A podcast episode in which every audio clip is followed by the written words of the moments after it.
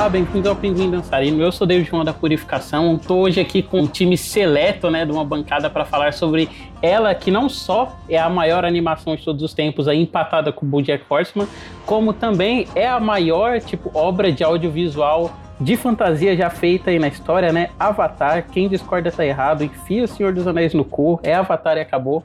E estou aqui com o time seleto hoje, né? Diego Quaglia. E aí, gente, beleza? E um raro momento que eu devo dizer que o David falou tudo, né? Como eu falo das minhas palavras, as palavras dele. Isso aí mesmo, assim, Avatar é, é o máximo do máximo, cara. Nossa membro honorária Bianca Matos, a famosa podcast. É, famosa podcast tem, tem algumas ressalvas, mas é isso. Tô voltando a, fazer, a gravar alguns podcasts com o David. E é um prazer muito grande para mim falar de Avatar, porque realmente é como o David falou, é a maior obra audiovisual de todos os tempos. Olha! e o Renato. Olá, é, eu também sou um amante de Avatar.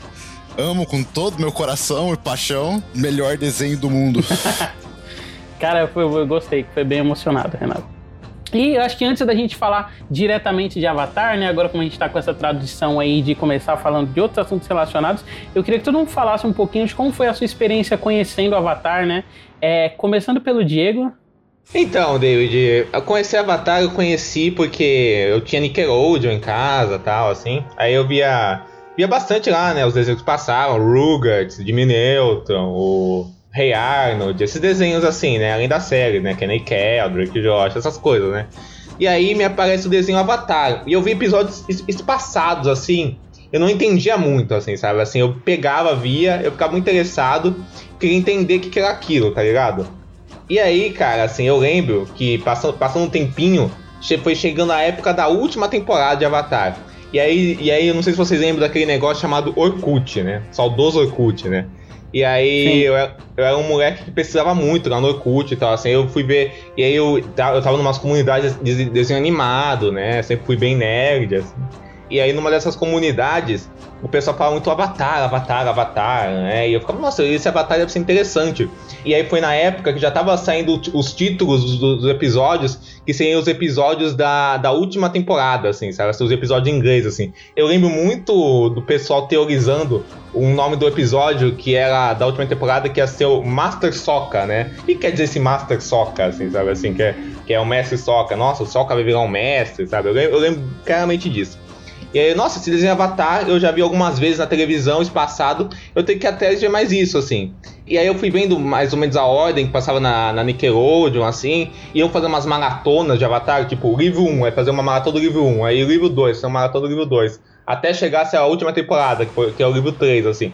E eu fui prestando mais atenção nessas maratonas que, que eles iam fazendo e eu fui ficando mais interessado nisso, assim.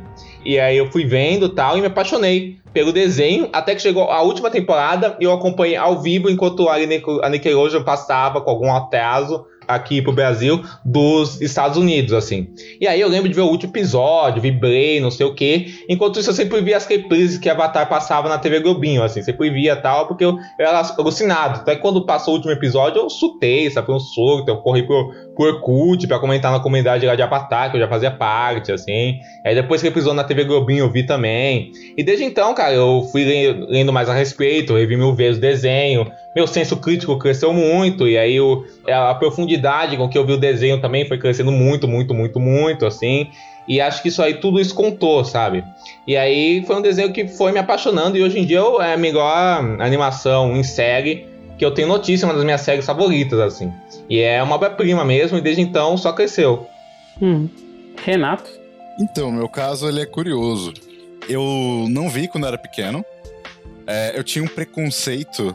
Eu lembro disso, eu tinha um preconceito com anime. Esses desenhos fui, de japonês aí, eu né? Eu não cresci assistindo anime. É, eu não gostava de Dragon Ball. Tipo, eu via tal. A, a única coisa que eu gostava era meio que Pokémon, mas não era tanto assim. Então, quando eu vi Avatar, eu falei, ah, pensei, né? Ah, parece legal, mas não, não parece também. eu, eu preferia ficar com outros desenhos. E aí eu lembro que eu tava diante da grande polêmica que foi o final de Game of Thrones. Eu nem lembro agora onde que eu vi, mas brotou um texto no Twitter que era tipo.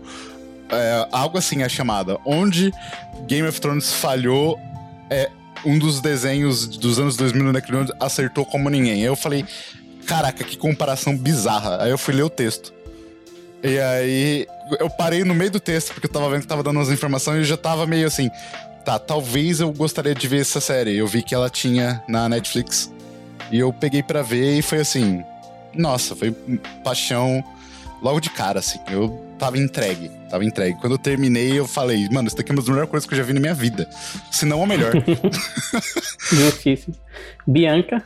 Então, é, a minha experiência ela foi bem parecida com, do, com o do Renato, na verdade, porque apesar de eu ver passando na televisão, nunca foi uma coisa que me chamou a atenção, porque eu consumia mais desenhos da Cartoon e eu não via tanto Nickelodeon. Nickelodeon eu só assistia de madrugada, porque a Cartoon tinha aquela pausa na transmissão. Aí eu ia ver o que estava passando na Nickelodeon. Então eu não acompanhei muito a fase de Avatar, tipo, na, na TV. E aí eu sempre tive aquela vontade de assistir, porque todo mundo falava na internet que era muito boa. E quando veio o final de Game of Thrones também, todo mundo falava que tipo, Avatar tinha um arco perfeito de redenção, tinha várias coisas que eram muito boas. E aí eu, eu ganhei aquela curiosidade. Eu não sei se eu vi antes do fim de Game of Thrones ou se eu vi depois, mas eu sei que foi assim, perto, foi muito perto. Que eu lembro que até tinha aquela imagem do cavalo, que era o cavalo sendo desenhado, e o cavalo de Avatar perfeito e o de Game of Thrones todo fodido. e eu lembro de ver isso durante muitas vezes. Então aquilo foi ficando na minha cabeça. Então em 2000, acho que foi 2016 ou 2017. Porque em Portugal também não tinha Netflix ainda. Então, quando eu vim pro Brasil, eu aproveitei para ver tudo que, que eu pudesse ver na Netflix. Então, uma das coisas que eu pensei em ver foi Avatar. E, cara, foi foi incrível, foi incrível. Eu acho que Avatar me pegou de todas as formas possíveis. Porque envolve, assim, quase tudo que eu gosto. E principalmente eu gostava muito da mitologia de Avatar. Que é uma coisa que, que acaba não sendo tão desenvolvida na série, fica mais de segundo plano, eu acho. É, comparado com Korra, principalmente. Mas mesmo assim foi uma coisa que, que me pegou muito na série. Então eu. Nossa, eu, eu morro de amores por Avatar. Desde que eu vi, acho que foi tipo em 2016 ou 2017, como eu falei. Desde que eu vi todos os anos no meu aniversário, eu revejo Avatar desde o início. E, tipo assim, todas as vezes é, é um conforto enorme para mim. Porra, muito bom quando o desenho vira coisa de conforto, assim, pra gente. Sim. Cara, a minha experiência com Avatar, ela começou na TV Globinho, né? Eu lembro que eu via passando, eu achava muito foda. E aí, quando chegou naquele episódio lá do Solstício de Inverno, que tinha aquelas uhum. criaturas e tal. Eu não gostava da Veia de Chihiro, né? Quando era mais novo. Eu ia passando a cultura, eu achava chato, assim. Então, mesmo você olha, quando você é criança, nossa, esse filme é chato. E aí, tipo, eu, nossa, Avatar aí, ó, é tipo aquele filme lá, só que muito melhor, que não sei o que lá. E eu tenho várias lembranças, eu conversando com o pessoal da rua, sabe? Principalmente daquele episódio em que o Eng tá tentando impressionar as meninas com a dobra de ar no, no primeiro livro, que ele tá fazendo a. Ele tá, tá fazendo flexão, aí ele tira o braço. E aí depois ele começa a soprar no chão. Eu, cara, eu lembro muito da gente vendo isso na minha casa aqui, depois comentando, oh, mas com os poderes dele até eu, sabe? Pô, era muito gostosinho ver Avatar em grupo. Só que aí, tipo, como a Globo, ele tinha esse negócio de reprise constante, né, cara? Eu fui pegando um cansaço do desenho e eu não aguentava mais ver o primeiro livro, porque na Globo, quando ele foi exibido pela primeira vez, ele só era exibido até o primeiro episódio que a Toff aparece, né? Enquanto o bandida segue e tal.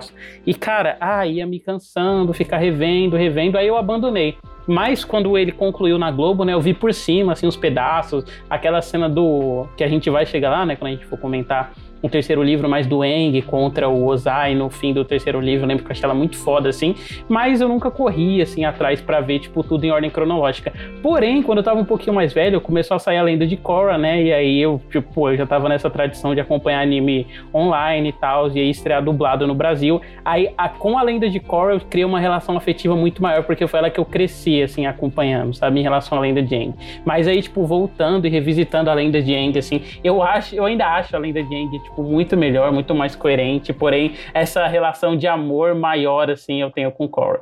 No meu privado, o David disse o contrário, tá? Ele falou que Cora é muito melhor que ele. Deus me livre, Não, mas eu não tô falando só da protagonista. é... Deus me livre.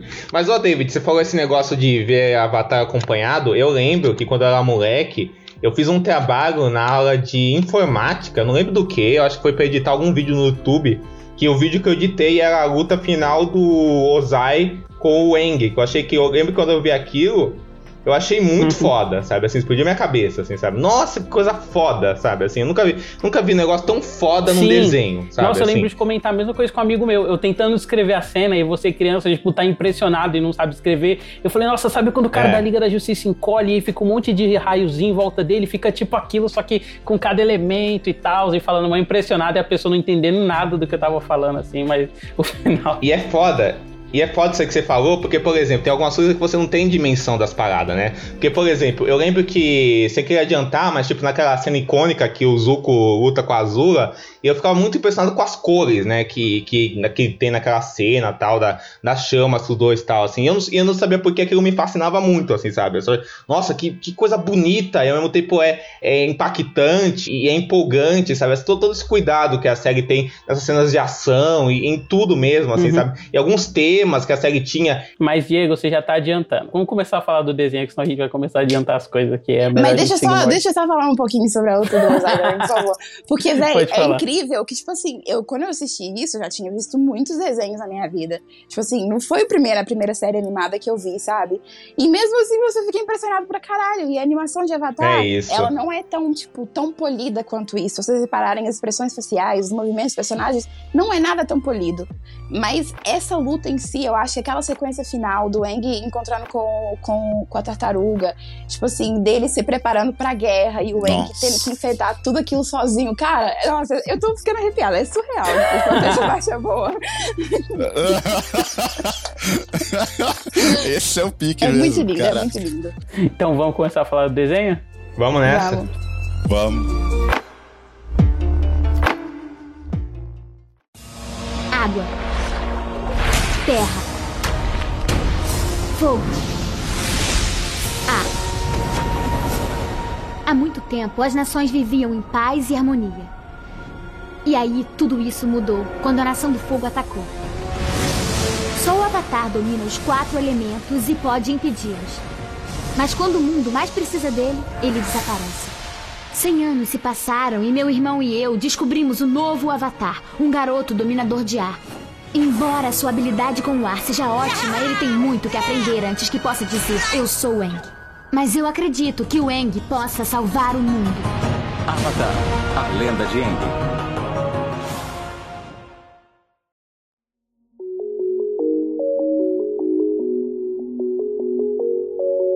Então, Avatar é uma criação, né, do Michael Dante Diamantino com o Brian Konietzko. Entre as influências dele, né, tipo, Avatar é meio que uma maçaroca, né, se a gente for para, para analisar assim, tipo, tanto de influências estéticas, né, quanto regionais, era muita referência ao sul asiático para construir as tribos, ao mesmo tempo também tinham as referências das tribos do Polo Norte, né, e tipo, muita coisa de filme de Kung Fu, filosofia Zen, yoga, isso é uma recorrente que a gente vê, assim, logo no começo da série, né, eu acho que é interessante a gente começar já falando da animação, né? Porque a gente vai ficar voltando para isso o tempo todo quando a gente for falar, porque eu acho que é por isso, inclusive, que eu citei ela juntamente com o BoJack Horseman, né? Que Avatar é uma das animações que melhor sabe extrair assim o potencial de como ela se apresenta, né?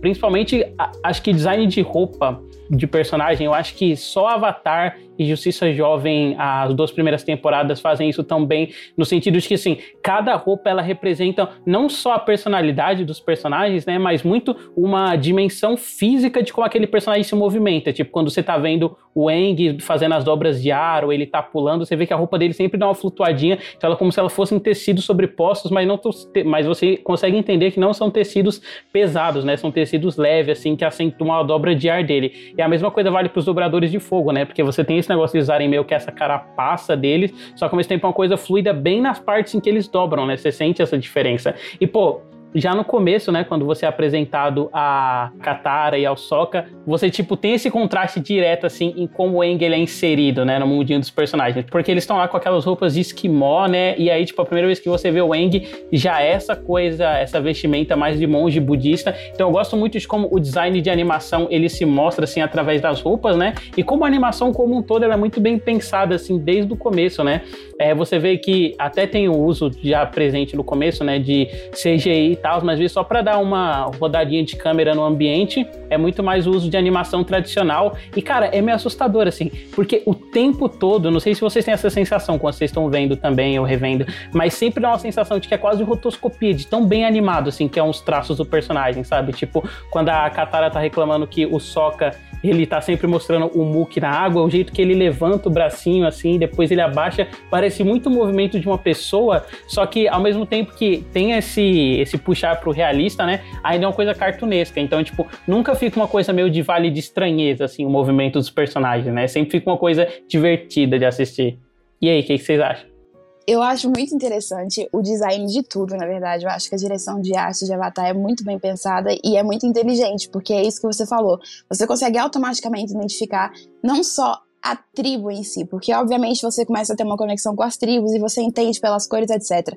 Mas essa questão que você falou mesmo da, da textura das coisas, você consegue identificar como que aquelas pessoas vão reagir, assim, como por exemplo a Katara. A Katara é uma pessoa que ela é muito racional. E isso, querendo ou não, tá ligado ao elemento tipo do frio, tá ligado a uma coisa mais sólida. E isso é, é passado em todas as coisas que ela faz. As, os próprios movimentos, as coreografias da tribo de água são muito mais centradas na Terra. Assim, por muito que a Terra seja o auge disso, obviamente, você tem, você tem muito essa, essa, é, esse transparecer da psicologia dos personagens para tudo aquilo que eles fazem. É, e isso é, é muito legal. E, e, tem essa questão de ser cartunesco. Eu acho que é interessante aquilo que eu falei da animação não ser polida, porque eu acho que também não tinha necessidade de ser. Porque, querendo ou não, a gente está falando de um desenho que era foi alvo para o público infantil. Então, assim, ele, eu acho que ele ganha muito mais a gente justamente por ser cartunesco e não procurar esse realismo e não procurar essa coisa esteticamente perfeita. E eu acho isso incrível. Por exemplo, aquele, aquele momento em que o, que o Eng vai tentar domar aquele, aquele peixão da ilha Kayoshi. Peixe foi gigante. Então, esse momento, por exemplo, aquele, aquele momento ali da cara do Eng correndo com os pezinhos balançando. Então, assim, eu acho que a animação ser cartunesca é incrível. É, funciona muito bem com o Eng, funciona mesmo muito bem. Porque a própria personalidade dele é cartunesca. Eu acho que o Eng é uma pessoa é, é, aquela questão que a gente estava falando, do elemento querendo ou não representar também como eles vão reagir e a característica psicológica deles. Porque o Eng é uma pessoa super leve. Então, é, esses cartoons combinam muito bem com ele.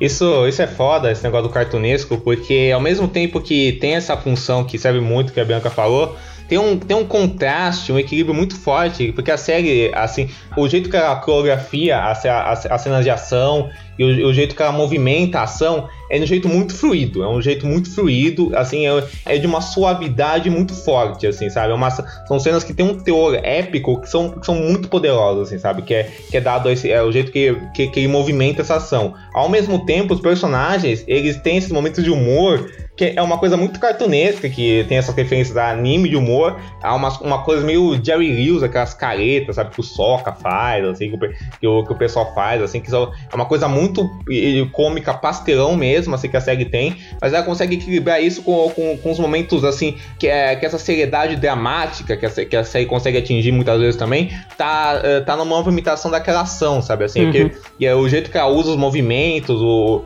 o jeito que ela usa os elementos também tá, também tá nessa movimentação, sabe? Assim, eu acho que, que o jeito que ele, que o Michael e que o Brian eles conseguiram colocar na animação as referências que eles tinham a, ao cinema de Kung Fu, a, ao cinema oriental, a essa coisa muito do, do Studio Ghibli, né? Que eles têm várias referências, né? O, o David citou o Shihiro, né? E, e, Avatar é muito influenciado tanto em narrativa quanto em visual, em Miyazaki e tal. Eu, eu acho que eles conseguem fazer essa, essa fluidez na animação de um jeito que é, que é muito impressionante. Além dessa direção de, de arte que a Bianca citou, uma coisa que sempre me impressionou em Avatar é a a direção de fotografia, né? Essa coisa da, da câmera que o David falou, do, do jeito que eles animam os movimentos e o trabalho de cores, né? Que, que diz muito sobre os personagens, sabe? sabe assim, eu acho que, que, eles conseguem dar a dimensão das cores dos personagens dão, dão um aspecto emocional muito forte para a série, sabe? Assim, nas cenas de batalha, assim, né? uhum. né? Tanto é que, que nessa temporada mesmo, aquela cena, aquela cena final de batalha, né? Na, na tribo do Sul é o, é o ápice disso, né? Aliás, isso que você comentou da fotografia, né? E eu comentei mais cedo sobre as influências do cinema de Hong Kong, essa coisa de Kung Fu. Cara, é muito louco quanto a ação ela permanece a mesma no sentido de que, tipo, ela é uma movimentação cartunesca, né? Em cima de um movimento É, reais. exato. Tipo, o Eng, ele vai. é, você percebe que ele, ele corre como uma pessoa normal, só que ao mesmo tempo ele tá correndo em super velocidade, né? Em um ambiente fechado. E é muito louco o quanto o tom da cena ele consegue ser editado só através da fotografia e de uso diferente de uma montagem, mesmo lidando com essa mesma ação super coreografada e cartunesca, né? Porque, por exemplo, é, tem os momentos que o- o Eng ele tá encarando o Zuko, assim, umas batalhas, e aí, tipo, o que, que a fotografia faz? Ela simplesmente deixa o quadro mais estático neles, assim, se movendo bem devagar, em vez de fazer aquela coisa de deixar em plano mais aberto para você poder ver ele explorando o ambiente, sabe? E aí você sai desse contraste mais cômico quando você vê em plano mais aberto, tipo, o Eng ele pulando de um lado pro outro, afastando o Zuko com espirro, e sai pra essa coisa mais séria, né? De mais tensão, porque você tá vendo menos informação. Porra, é muito foda, cara. É, vocês falaram bem, bem isso mesmo. Eu gosto muito, e que nem a. A Bianca comentou dessa questão do desenho não ser tão polido. Eu acho que isso, é realmente algo muito legal, porque, tipo assim. Eu acho que isso facilita a animação. É, assim, não, não, não, não só acho, mas como eu tenho o livro de arte da série do Avatar. E aí eu, eu já li, eu- eles comentam que tipo, eles tinham várias ideias de como eles queriam fazer. Por exemplo, o design do Apple é um pouco mais complexo. Por exemplo, ele ia ter chifres retorcidos, ia ser maior o chifre dele. E aí eles pensam, cara, mas aí ia ser muito difícil de animar, ia ser complicado. Então, acho que essa ideia dele não ser tão polido, eu acho que privilegia muito isso da- Uhum. dessa fluidez mesmo.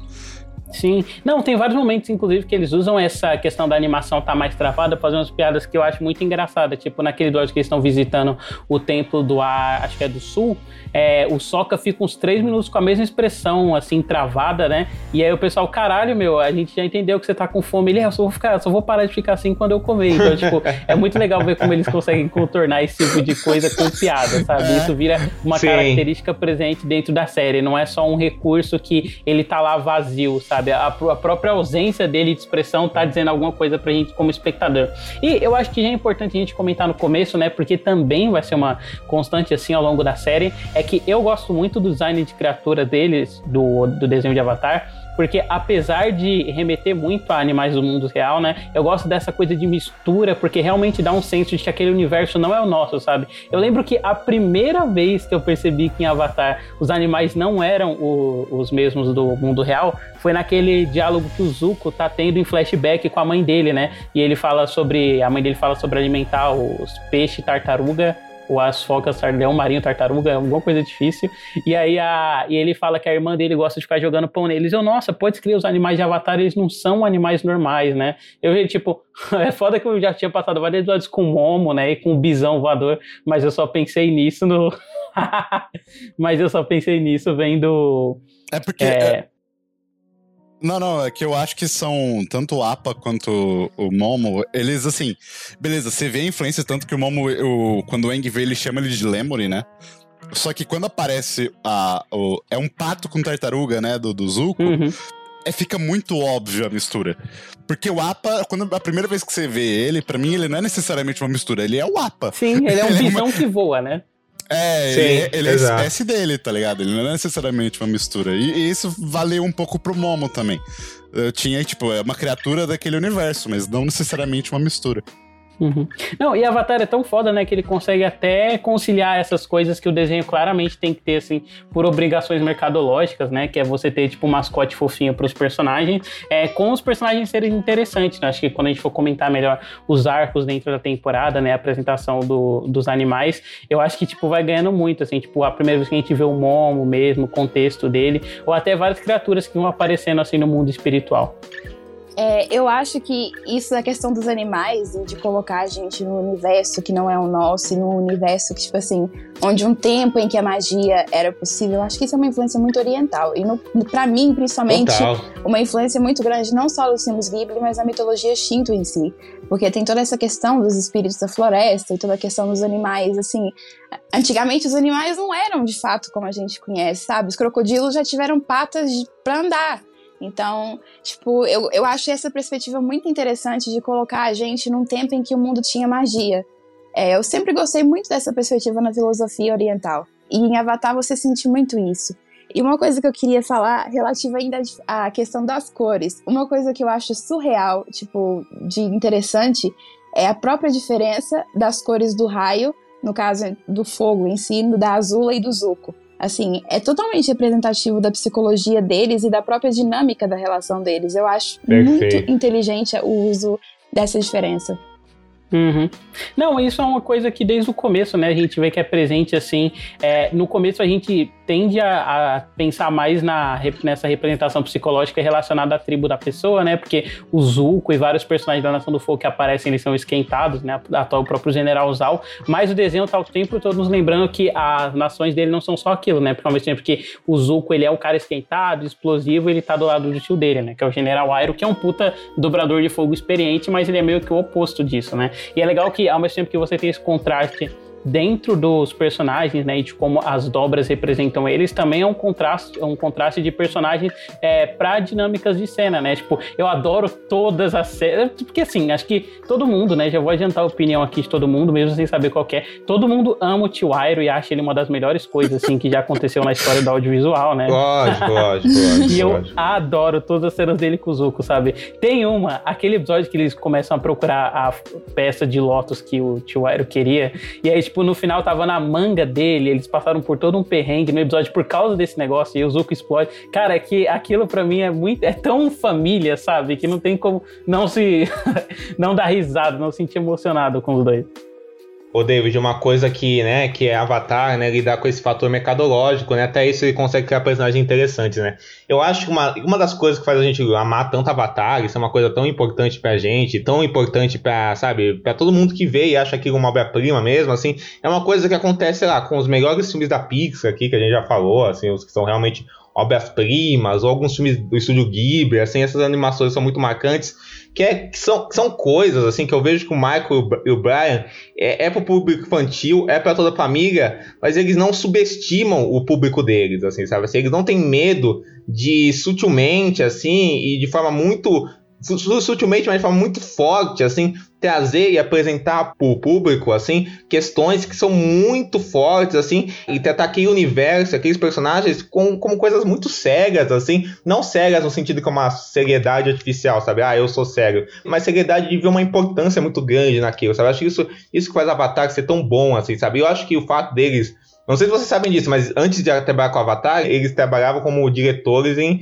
em animações adultas, né? Eles fizeram Family, Family Guy, King of Hill, Mission Hill. Eu acho que isso conta bastante, além dessas influências externas que eles tinham. Então, eles queriam realmente fazer um negócio que eles não iam colocar o público deles para baixo, sabe? Eles não iam fazer um negócio que, que ser um negócio menor, ai, porque é animação. Eu acho que isso que conta muito Avatar, sabe? Sempre que eles podiam usar um pouco do jeito deles, assim, e fazer um negócio que toda a família fosse entender, mas sem, sem subestimar toda a família, eles faziam do jeito mais forte possível, né? Eu acho que a gente, aqui a gente vai falar muito disso, sabe? Tem coisas que esse começo de Avatar toca que são chocantes, né? Assim, nesse sentido. Sim, eles tipo, não só são muito maduros em termos de temas, né, mas em termos de progressão deles mesmo, mas a gente vai chegar lá. Então acho que já é interessante a gente começar a abordar o desenho assim, tipo, em termos de arcos, né? E eu gosto de pensar muito em Avatar meio que numa grande jornada assim de três ou quatro arcos, né, gente como a gente consiga dividir, no qual a primeira a gente tem a apresentação, né, do que é o Avatar, de como é o mundo terreno e tal, e aí até o episódio da libertação dos dobradores de terra, ela é muito sobre esse mundo físico, né? É um, é, a série é quase inconsequente nesses episódios, porque ela é mais uma coisa terreno. E aí depois a gente entra no, no apresentar do mundo espiritual, e o desenho ele ganha uma camada maior, assim, um senso de urgência que vai ser predominante, assim, nas outras partes, né?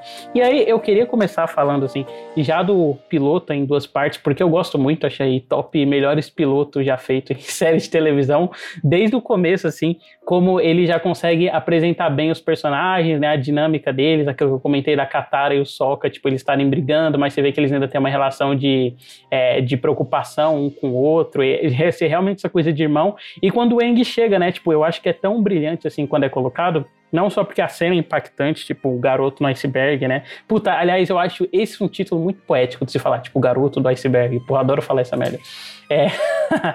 e, tipo, depois quando a gente vê o, a vila reagindo ao Wang, né? Tipo, é muito uma situação de world building, assim, de você entender o quanto a guerra devastou a vila, né? Ao ponto de que tudo que é estrangeiro eles temem, assim, de primeira. Porra, eu acho muito foda, assim, esse começo da série. Não sei você. Posso comentar uma coisa que eu acho mais foda ainda antes? Pode? A abertura. Ah, sim. Sim. A abertura ela é sim. fantástica, cara. Nossa, É incrível mesmo. Não só em animação, mas eu acho que ela diz tudo que você tem que saber, assim, daquele universo e principalmente, assim, de quem é a Katara, sabe? Você, você já entende quem é ela na abertura. Tipo, você não sabe que ela que tá narrando, mas quando você, você conhece ela e você reconhece a voz, você já fica, ah, entendeu? E traduz um certo espírito que a série tem, né, Renato? Assim, traduz um certo espírito do que vai ser essa série, sabe? Assim, de- desse, desse tom que o David falou, Porque né? começa com uma coisa super épica e grande, só que ao mesmo tempo tem esse contraste do Eng ser uma criança, né? E ele tá fazendo Brincando, bobeira na né? abertura enquanto tem esse discurso sobre salvar o mundo, né? Aliás, eu tô vendo Buffy agora, né? Eu tô na pira de Buffy. E dá inclusive pra falar que, como várias coisas com adolescentes que surgiram, né, nos anos 2000, Avatar ele é muito Buffiano, assim, por assim Sem dizer. dúvida sabe? nenhuma. Esse negócio de Sem ser o dúvida nenhuma. jovem que ele tem, ele é dotado de uma grande responsabilidade, ele segue uma linhagem ancestral que na qual ele é obrigado a ter a informação determinada, blá blá blá blá. Pô, achei muito legal, tipo, pensar nesse paralelo, né? E o quanto a Avatar ele expande isso pro outro lado, tipo, ela pega essa característica buffiana que a gente vê em Jennifer Lee, via em X-Men Evolution, né? E leva isso pro lado de filosofia oriental e aí, tipo, entra em dilemas morais muito mais interessantes, assim, do que só a vida daqueles personagens. É a vida daqueles personagens em relação não só ao mundo, né, mas à filosofia, a, mas a uma filosofia maior, assim. Porra, acho muito poderoso. Não, fantástico, fantástico. E é muito foda, eu acho, desse começo, como é tudo muito fluido, né? O ritmo é ótimo, né? Eles conseguem apresentar os personagens, né? Desde a, desde a Katara Sokka lá já brigando, né? E a gente... É engraçado, né? Porque revendo a série, eu, eu gostei muito mais dessa primeira temporada, assim. Eu sempre gostei, eu sempre adorei. Mas sempre que a gente revê, a gente vê, nossa, isso aqui realmente já era foda desde o começo, né, cara? Porque, tipo, é um... É, assim, é um piloto de série que você já, já entende tudo do que vai acontecer, o, o ritmo é ótimo, você já entende quem são aqueles personagens, e, e, tipo, é, é, mu- é muito bem colocado. Até, até o negócio do Sokka, né? Ele, ele ser um personagem mais antipático ne- nesse começo, e você ia ao- aos poucos se ligando com a dinâmica da Katara, com o Eng, assim, você vê a reviravolta lá que rola quando o Zuko entra na, na história mesmo, assim, ele começa como, co- você achando que ele vai ser um vilão nesse, ne- nesse, nesse duas partes do piloto. É tudo muito bem colocadinho, sabe? Assim, é, é tudo muito competente, sabe? Assim, questão de ritmo. E isso do Soca, Diego, que você comentou, é tão legal porque, sei lá, tipo, eu acho que a maioria dessas séries é, a longo prazo,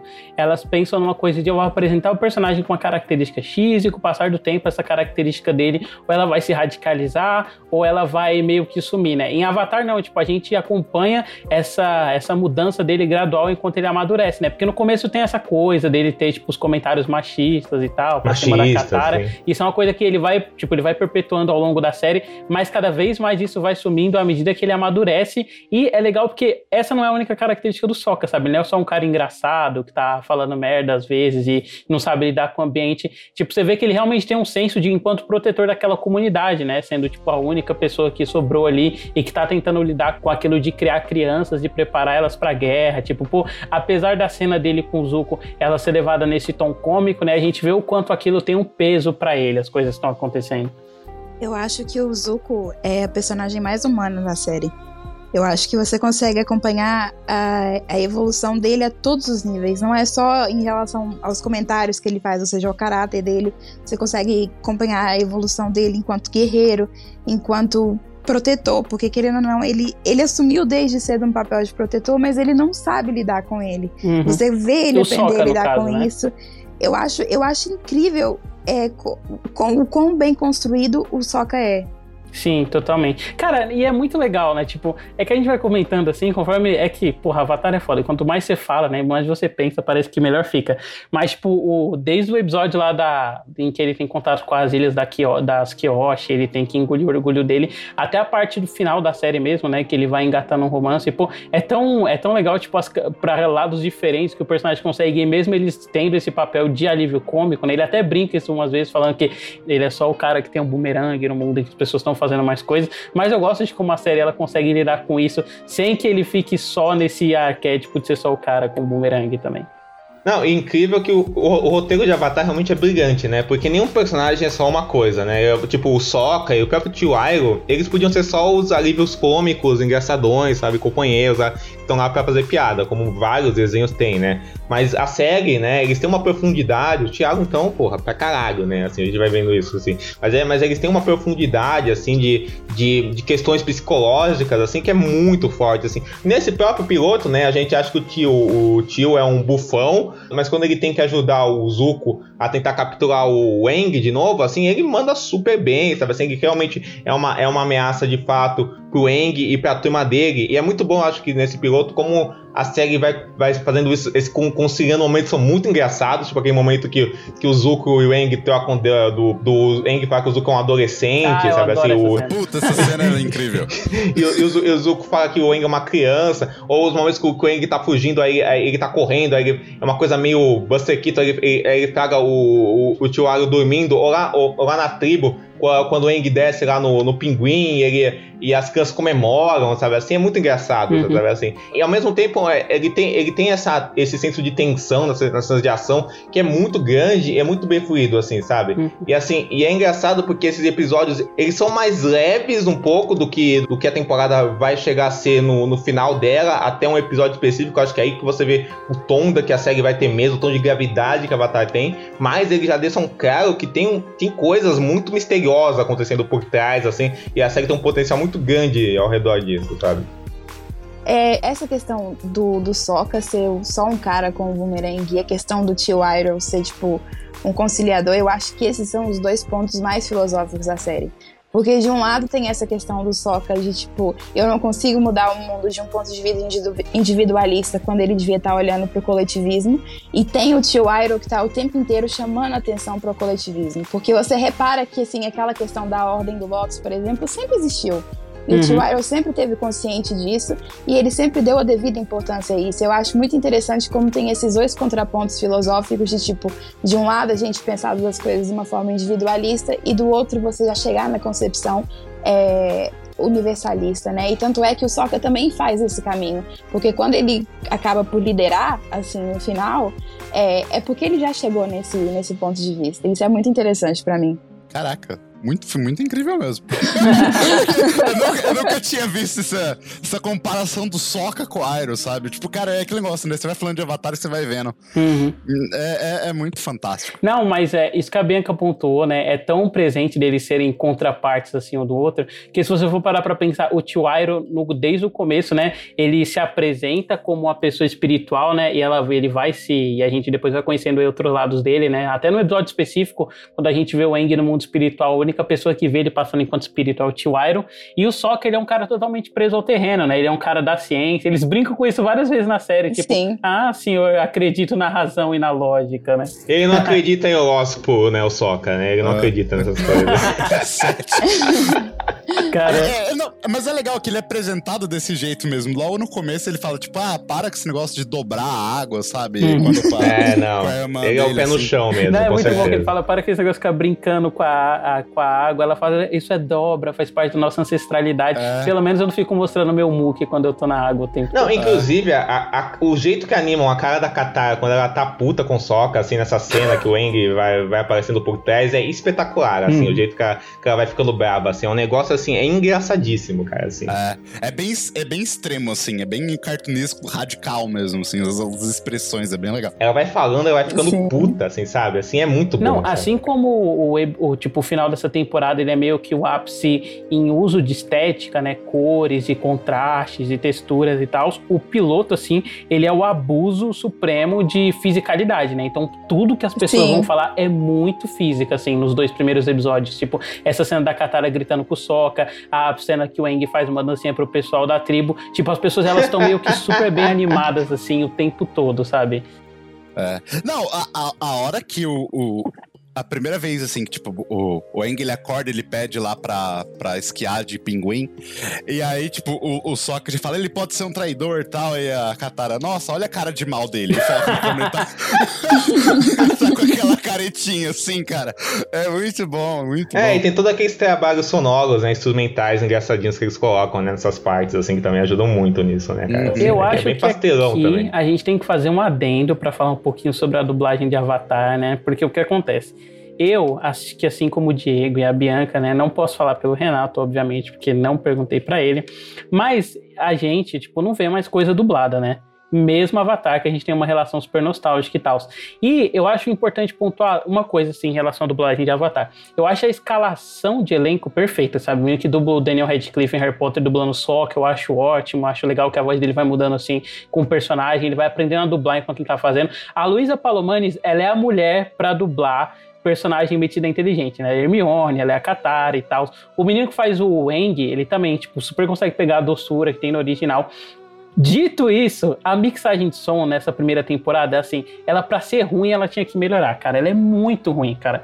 Tipo, to, os personagens estão falando, as coisas estão no volume. Aí entra a cena de ação e o pessoal esquece que eles abaixaram a trilha sonora enquanto os personagens estavam falando. E aí a cena de ação, ela fica meio que sem, sem barulho. E como o Diego pontuou aí, Avatar tem um trabalho de sonoplastia que, no qual o som é uma parte muito importante, assim, das piadas, sabe? E aí você perder esse recurso sonoro faz você perder uma parte importante da série também também. Pô, tem uma cena que eu nunca vou esquecer, porque sempre que eu vejo, eh, sempre que eu vi ela dublada, eu estranhava, e aí agora revendo legendado, nossa, muito melhor assim. Que eles estão lá na ilha Kyoshi, né? E aí eles descobrem que o Aang é o Avatar, e aí a plateia tem tipo uns gritos empolvorosos e tem um cara que ele, ele convulsiona, né? De tanta felicidade, assim, tá vendo?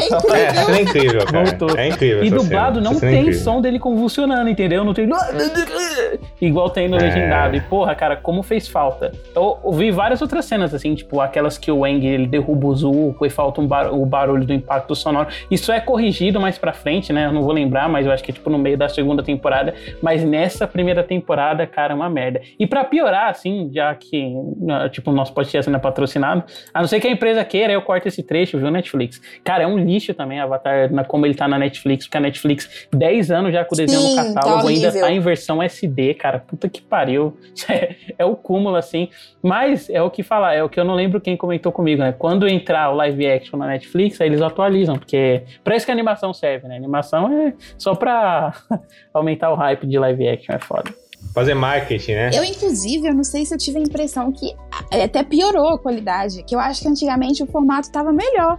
Agora, tipo, essa vez que eu fui rever agora, eu estranhei muito. O formato tá muito estranho. É que você viu, você tava vendo a Netflix lá de fora, né? Não, mas eu, eu, mas eu já vi na Netflix aqui também, tipo, tava normal. Agora, de repente, parece que ampliaram muito a imagem. Tipo, não sei, aconteceu alguma coisa que não tá normal, não. Eu tô, eu concordo. Porque eu, a primeira vez que eu vi foi pela Netflix e eu fui rever agora uns episódios chaves, assim, dos meus favoritos. E aí eu achei, gente, o que, que tá acontecendo aqui? É, tá, tá, tá. Eles pioraram mesmo. Não sei o que fizeram, mas tá pior. O senhor não me derruba! Vai, Katara!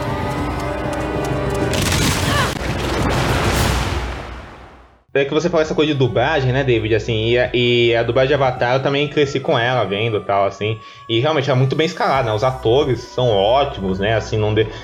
Os atores originais, né, da, da voz original já são espetaculares, né? O, o Dante Basco, né? Ele tem momentos geniais na série. O, o, Ma, o Mako, que faleceu durante a série, que faz o Airo e tal. Mas o, o dublador do Airo, né, que inclusive é o mesmo dublador do Akui, ele tem essa voz de fumante que é poderosíssima quando ele tá é fazendo foda, coisas. É foda, é foda. E assim, e, e cara, e, mas, mas, os atores brasileiros que botaram são muito bons, assim, você falou deles. Eu, eu, o ator que faz o Airo, cara, que eu acho que o nome dele é Domício Costa, que fazia o, o cara do Coragem com Covarde, espetacular esse cara também, assim, coloca, ele até coloca uma doçura no Airo que eu acho muito bacana, sabe, uma coisa de tio mesmo, assim. O Zuko, que, que é o ator que faz ele, cara, é muito bom, assim. Só que eu acho, cara, assim, o que eu vejo também, além dessa questão da mixagem de som, eu vejo que a, a, tem, tem um problema, até hoje tem problema nisso, né? Mas tinha muito isso nessas dublagens que eram antes da, da globalização, da globalização e de, de, tudo isso, né? É nesse pré-2000 e tal, assim, que parecia que o pessoal não tinha dimensão do quão grande as coisas iam ser, assim, o pessoal tava uma pesquisa, né? Porque você vê certos erros de tradução na, na dublagem Avatar e, e, certas incoerências de pronúncia, sabe? Uma, uma hora pronuncia o nome de um de um jeito, aí pronuncia o nome de outro de outro jeito, assim. Isso sempre me incomodou, sempre me incomodou assim, é sempre meio assim, além desse negócio de troca de voz, assim, que secundários, então acho que trocou todo mundo, assim, alguma, alguma hora, assim. Isso, então, isso sempre me incomodou, assim, né? Essa dublagem de Avatar, que dando os créditos, assim, as duas primeiras temporadas aqui no Brasil foram dubladas naquele estúdio, versão brasileira, Sincrovídeo, é, não sei se alguém lembra do, do, disso aí, e aí depois na terceira foi dublada na Som de Veracruz Studios, assim, e mantiveram basicamente todo mundo, né, do, uhum. do elenco principal, né? Mas eu, esse, esse, esse foram porém, apesar, tipo, dos, das vozes e tal, das interpretações, eu acho que são muito boas, assim, e, e honram, né, o elenco original, que é ótimo, né? Sim, eu não, eu não sei porque que o David falou que eu ah, tenho nostalgia com a dublagem, porque eu não assisto dublado.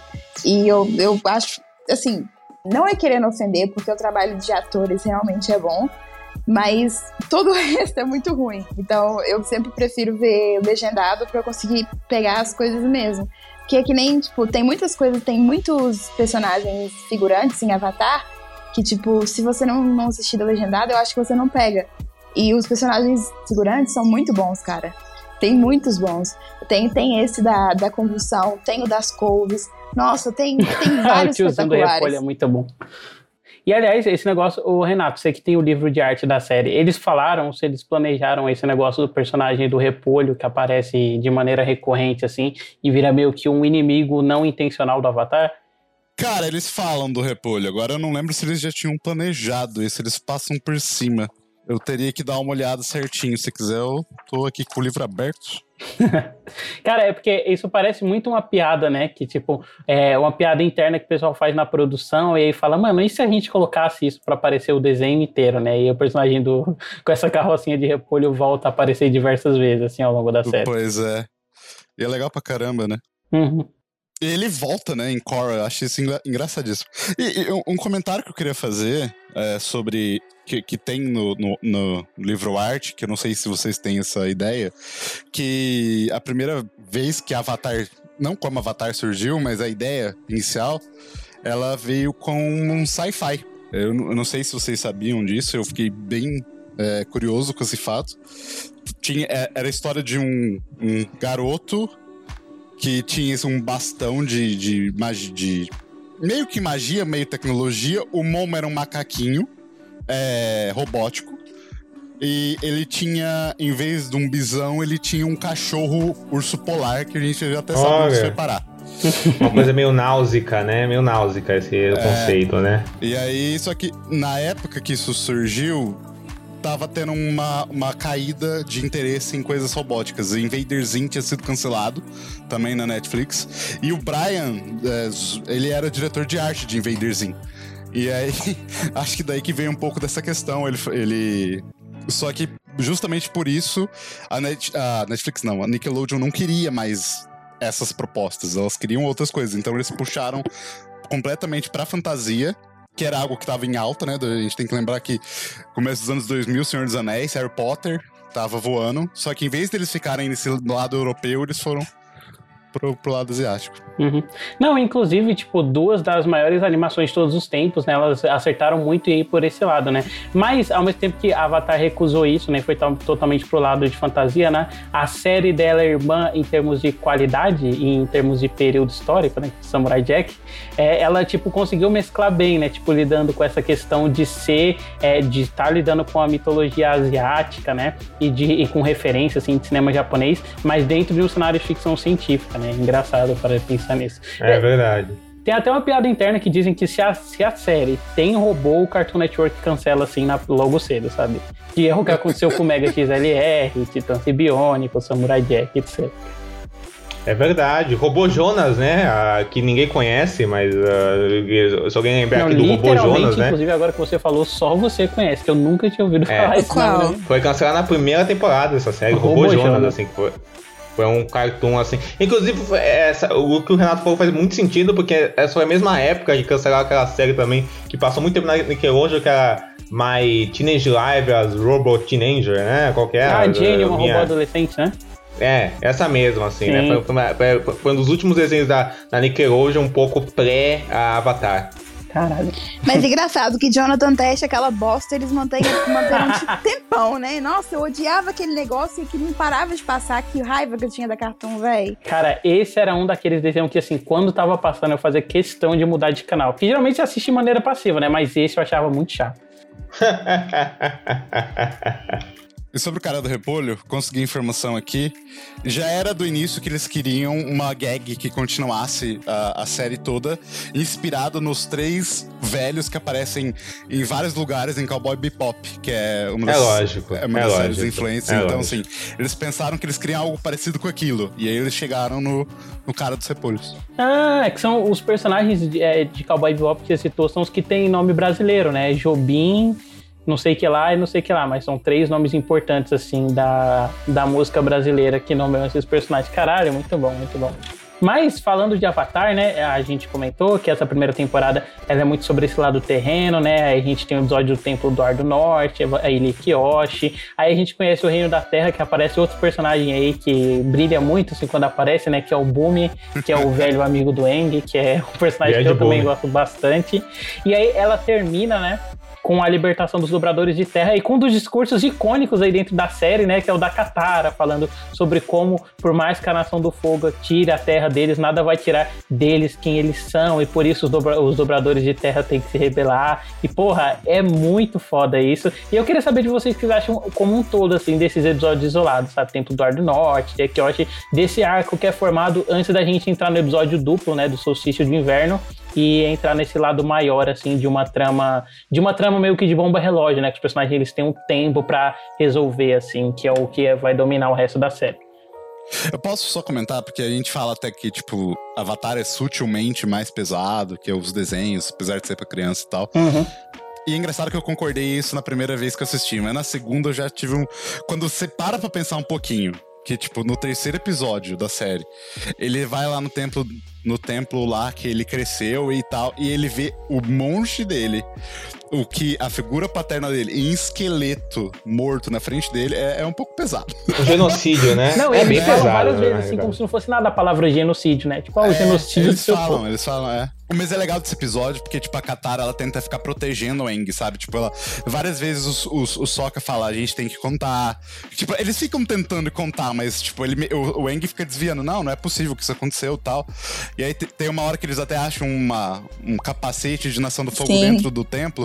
e aí a Katara, ela joga um monte de neve em cima. Tipo, uhum. é, é, legal ver isso, sabe? Mas, é, é, a, a, mas eu acho que isso é mais interessante porque preserva a reação do Eng quando ele, ele de fato vê, e aí ele entra no estado Avatar, e eu acho muito curioso que, tipo, avisa todas as nações, tipo, o Avatar voltou, porque ele tem uma conexão com aquelas estátuas, acho muito doido isso. E aí, todo mundo naquele momento sabe que, tipo, não, existe o Avatar, ele, ele realmente tá aí. Uhum. Aliás, é, se a gente quiser, dá para fazer, tipo, forçar muito a leitura e falar que episódio, esse episódio, na verdade, é um comentário dos autores, assim, tentando lidar com os temas mais pesados dentro da série, né? Que tem isso de você estar tá tentando proteger a pessoa que é inocente, né? Que no caso é o espectador, mas esse é um tema que ele vai aparecer, então, no tempo que você esconder e negligenciar. É, mas tem a ver sim, porra, lógico. Total, total. Eu acho que é, é muito interessante a perspectiva da, das animações apresentarem a morte para as crianças. Eu acho que sempre, sempre me pega muito. É, por exemplo, a primeira, talvez o primeiro contato que eu tive assim com a morte de verdade foi vendo a mãe do Bambi morrer. E eu acho que nada é mais doloroso do que você saber que a vida continua. E tipo, e você consegue sentir tudo isso no Eng naquele momento. E eu acho incrível como eles conseguem transparecer isso num, numa animação infantil, porque tem aquela questão deles não realmente não subestimarem o público, mas ao mesmo tempo eles têm a sensibilidade necessária para apresentar aquilo para o público de uma forma que seja construtiva. Eu acho esse momento muito bonito. Uhum. Não, é fantástico. Não, e cara, é tão bonito quando esses momentos voltam depois, sabe? Tipo, vários momentos o Eng, ele reflete sobre isso. Tipo, na parte final mesmo, quando ele tá na, na tribo da água, ele vai lá e fala que ele não teve lá quando o povo dele precisou e agora ele não podia se deixar falhar, sabe? Porque seria a mesma coisa, porra. Cara, esse desenho é muito bom, cara. Não tem Sim, como não. O, o luto do Eng é constante. O luto do Eng nunca acaba, assim. Tanto é que você, até em Corra, você continua sentindo o luto do Eng, sabe? Então, é, é, eu acho isso muito impactante. É, uma coisa que eu gosto muito, esse negócio que o Renato citou, né, esse negócio de ser pesado, não ser pesado, acho que tem várias táticas, né, que eles usam para para que isso funcione muito bem. Essa da sensibilidade, né, que a Bianca falou, né, que, que eles conseguem amarrar isso de um jeito muito sensível, mas como o Renato falou, sem esconder a dimensão daquele horror, sabe? Então, Não. mostra o cadáver, assim, é, fica, fica sabendo que as pessoas foram mortas, assim. A gente vê a série explorando realmente temas muito pesados, assim, e isso vai crescendo durante a série, assim, ela vai cada vez mais explorando temas mais e mais pesados e sem medo nenhum, mas ela vai indo nisso de uma, de uma camada que é muito sensível, assim, mas muito clara do que, do que ela quer, explorando isso, e ao mesmo tempo ela consegue ir para esse lado e ao mesmo tempo explorar outros lados mais leves, mas sem que, mas sem que isso diminua o que, é, o que ela acabou de mostrar que é muito pesada, sabe? Não, tudo acaba usando uma mesma assim, simetria para tudo ficar muito palpável, sabe? Assim, então, ela, ao mesmo tempo que ela não subestima a criança, ela consegue apresentar aquilo de uma forma muito inteligente, sabe? Uhum. Assim. Eu acho que os episódios conseguem muito bem funcionar como um degradê, assim, e, e, todo momento que é muito engraçado, ele realmente é muito engraçado, e todo momento que ele é dramático, eles nunca, é eles nunca tipo, usam aquela estratégia meio covarde à la MCU, de você vai cobrir um, um discurso dramático, pesado com uma piada, sabe? Ele, tem, ele é mais pontuadinho, assim. Por exemplo, esse começo do episódio no Templo do Ar do Norte, você tem a questão do flashback do Eng, você vê ele como um Gigiato jogando torta na cabeça dos outros monges, entendeu? Então essa coisa bem de comédia pastelão, mas aí, tipo, o episódio ele vai crescendo em termos de tensão conforme o pessoal, tipo, não vai contando pro Eng, né? E aí chega no momento que tudo desaba, assim, na cabeça dele. Mais uma coisa que eu acho importante pontuar aqui desse episódio, né? Que esse é episódio de apresentação de outro dos melhores personagens aí da série, que é o Momo. É surpreendente o quanto o Momo ele consegue ser, tipo, só mais um mascote que tá em cena, assim, junto com Apa em vários momentos, mas ele também tem uns momentos muito icônicos, principalmente por como a série cria uma trilha sonora específica para ele, né? E aí, tipo, em várias cenas que ele aparece, a trilha sonorazinha sobe. Porra, acho muito bom. E ele é bem, ele é bem expressivo, né? Ele, ele, ele é, é, do jeito dele, você percebe, é muito legal, assim. O Momo é fantástico.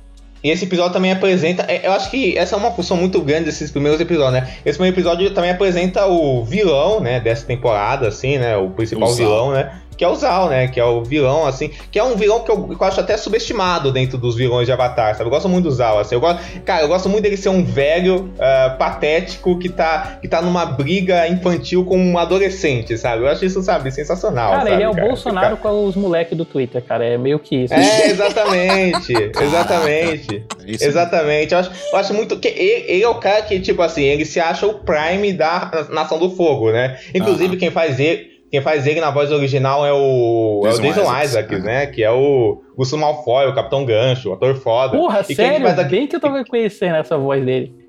É, ele. E quem, quem faz ele no Brasil é o dublador do Homer Simpson, saudoso, né? e aí...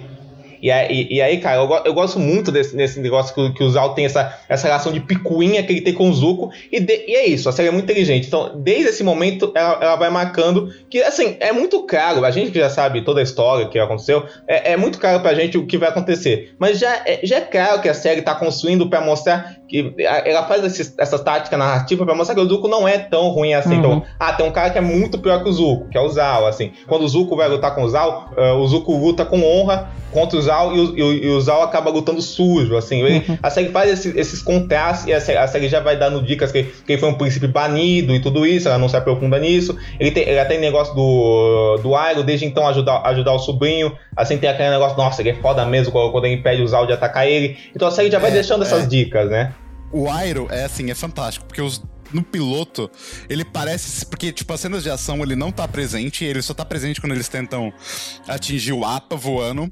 E, é, e- e só esse momento que o Airo de fato ajuda. Porque quando tá rolando a briga, ele tá dormindo, ele sai da. da- ele vai pra pro do navio, não sei nomes de navio. É, e aí ele, tipo, ele vê o bisão voando, ele até esfrega o olho assim. Então, tipo, você tem uma impressão dele que, tipo, ele é esse cara legal, mas ele é meio bobão. Mas nesse episódio, a hora que ele defende o Zuko do Zal, e depois ele, ele, ele dá uma lição de moral no Zal, tipo, falando de honra, falando dessas coisas. Comida de rabo. É, é, isso mesmo. Que até o, até o Zuko fica surpreso, assim, tipo, caraca, você falou isso mesmo, tio? E aí ele fala sim, é, sabe? E aí, cara, é- nossa, é, ali é um momento ali de expansão do personagem. É fantástico. É difícil você não falar de cada detalhe. É, então é isso que eu ia falar, cara, porque Avatar, tipo, meio que tá virando, esse primeiro livro tá virando meio que aqueles podcasts que a gente comenta episódio por episódio, né, cara? Porque, porra, é exatamente, é tanta coisa pra comentar, assim, por episódio. Inclusive, nesse episódio ainda tem, tipo, a primeira vez que a série usa esse recurso de falar do Zuko enquanto duas pessoas através da fotografia, porque É tá falando verdade, sobre é ele verdade. enquanto ser humano, tipo, ele enquanto pessoa, né, vontades e desejos dele, aí a câmera foca só no lado dele que não tem a cicatriz. E aí quando o mestre, É quando o fantástico tio essa Airo hora. pega e fala, você esqueceu última- o que aconteceu da última vez que você enfrentou o mestre? Aí ele, eu nunca vou esquecer, a câmera vem pro outro lado do rosto dele, você vê só o lado da cicatriz, É porque é uma recorrente em vários momentos da história do Zuko, assim, quando ele tem que Sim. escolher entre a honra dele, né, e o que ele realmente quer fazer. Aí você vê essa divisão através do rosto dele. Porra, muito foda, cara, não tem como. Não, e tem. Eu acho que já, já pra ir nos outros, nos, nos outros episódios, eu acho que esses, esses episódios eles fazem um negócio muito bom, que é apresentar conceitos que a série vai trabalhando ao, ao, ao redor, conceitos de tom que a série vai trabalhando ao, ao redor com o passar do tempo, assim, ela vai, ela vai aprofundando esses conceitos, como a gente vai falar aqui. E também nessas aventuras que o, o Eng, a Katara e o Sokka têm, que são aventuras bem procedurais, assim, enquanto eles têm um objetivo muito maior, eles vêm apresentando personagens por onde eles passam, assim, vão virar personagens recorrentes, né? Que é, que é a Suki, por exemplo, que é uma personagem muito cativante, né? Que é um episódio que já, que já se contrasta com esse terceiro episódio, porque ele tem um tom muito mais leve, né? Um episódio muito mais cômico e, e tudo isso, muito mais engraçado. Aí você tem o Boom, aí você tem o Haru e a turma dele lá. Então ele vai explorando esses personagens, assim, e é engraçado que esses personagens eles tocam em psicologias muito, e, muito particulares daqueles personagens que a gente já conhece, tipo. A Suki é muito importante para a psicologia do próprio Sokka, o, Ha- o arco da Katara, a amizade do Bumi com, com o lance do Eng. Então todos eles são, são aventuras que são pequenas, assim, são, são aventuras muito mais leves, mas que, mas que impactam aqueles personagens de alguma forma. Uhum, totalmente. E aí, depois disso, né, Diego, a gente já entra no mundo espiritual, que é com a apresentação desse lado da série, né, que a gente ainda tinha tido contato só através de comentários, né, e do, do terceiro episódio, quando o Aang entra em modo avatar. E aí a gente entra, né, nesse arco do solstício de inverno, no qual o Aang, ele tem que defender uma vilazinha, né, de um espírito que está sendo atacado, e através disso, né, ele entra em contato com uma outra possibilidade dele enquanto avatar, né, que é algo que ele ainda não tinha estudado, que é essa questão do mundo espiritual. E eu gosto muito desse episódio duplo, assim como ele é feito. Porque ele mantém essa estrutura de ser o procedural, né? Tipo, no primeiro o Eng faz uma coisa, no segundo ele faz outra que é totalmente diferente. Só que ao mesmo tempo o senso de unidade deles é tão forte, né?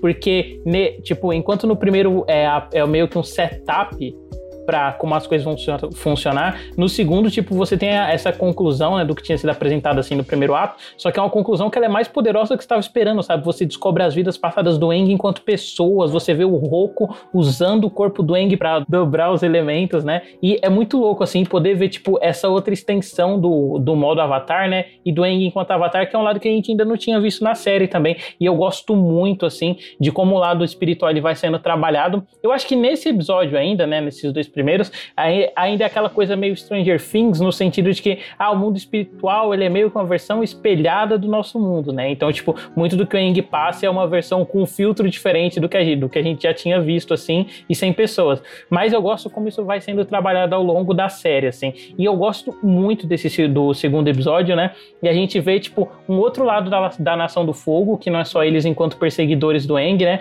Mas um lado histórico mesmo, sabe? Tipo, de ter o templo que foi construído pelo Avatar Roku, e aí agora esse templo foi usurpado por conta da guerra, as pessoas servem ao, ao, ao Ozai, né? Que é o Senhor do Fogo. Só que isso não, tipo, apagou a chama da esperança dos crentes do Avatar. Eu acho isso muito legal também. É, um aspecto que é interessante, que o próprio tio Iroh carrega desde o início, assim, principalmente se você tiver numa revisão, é justamente esse aspecto universal do Avatar.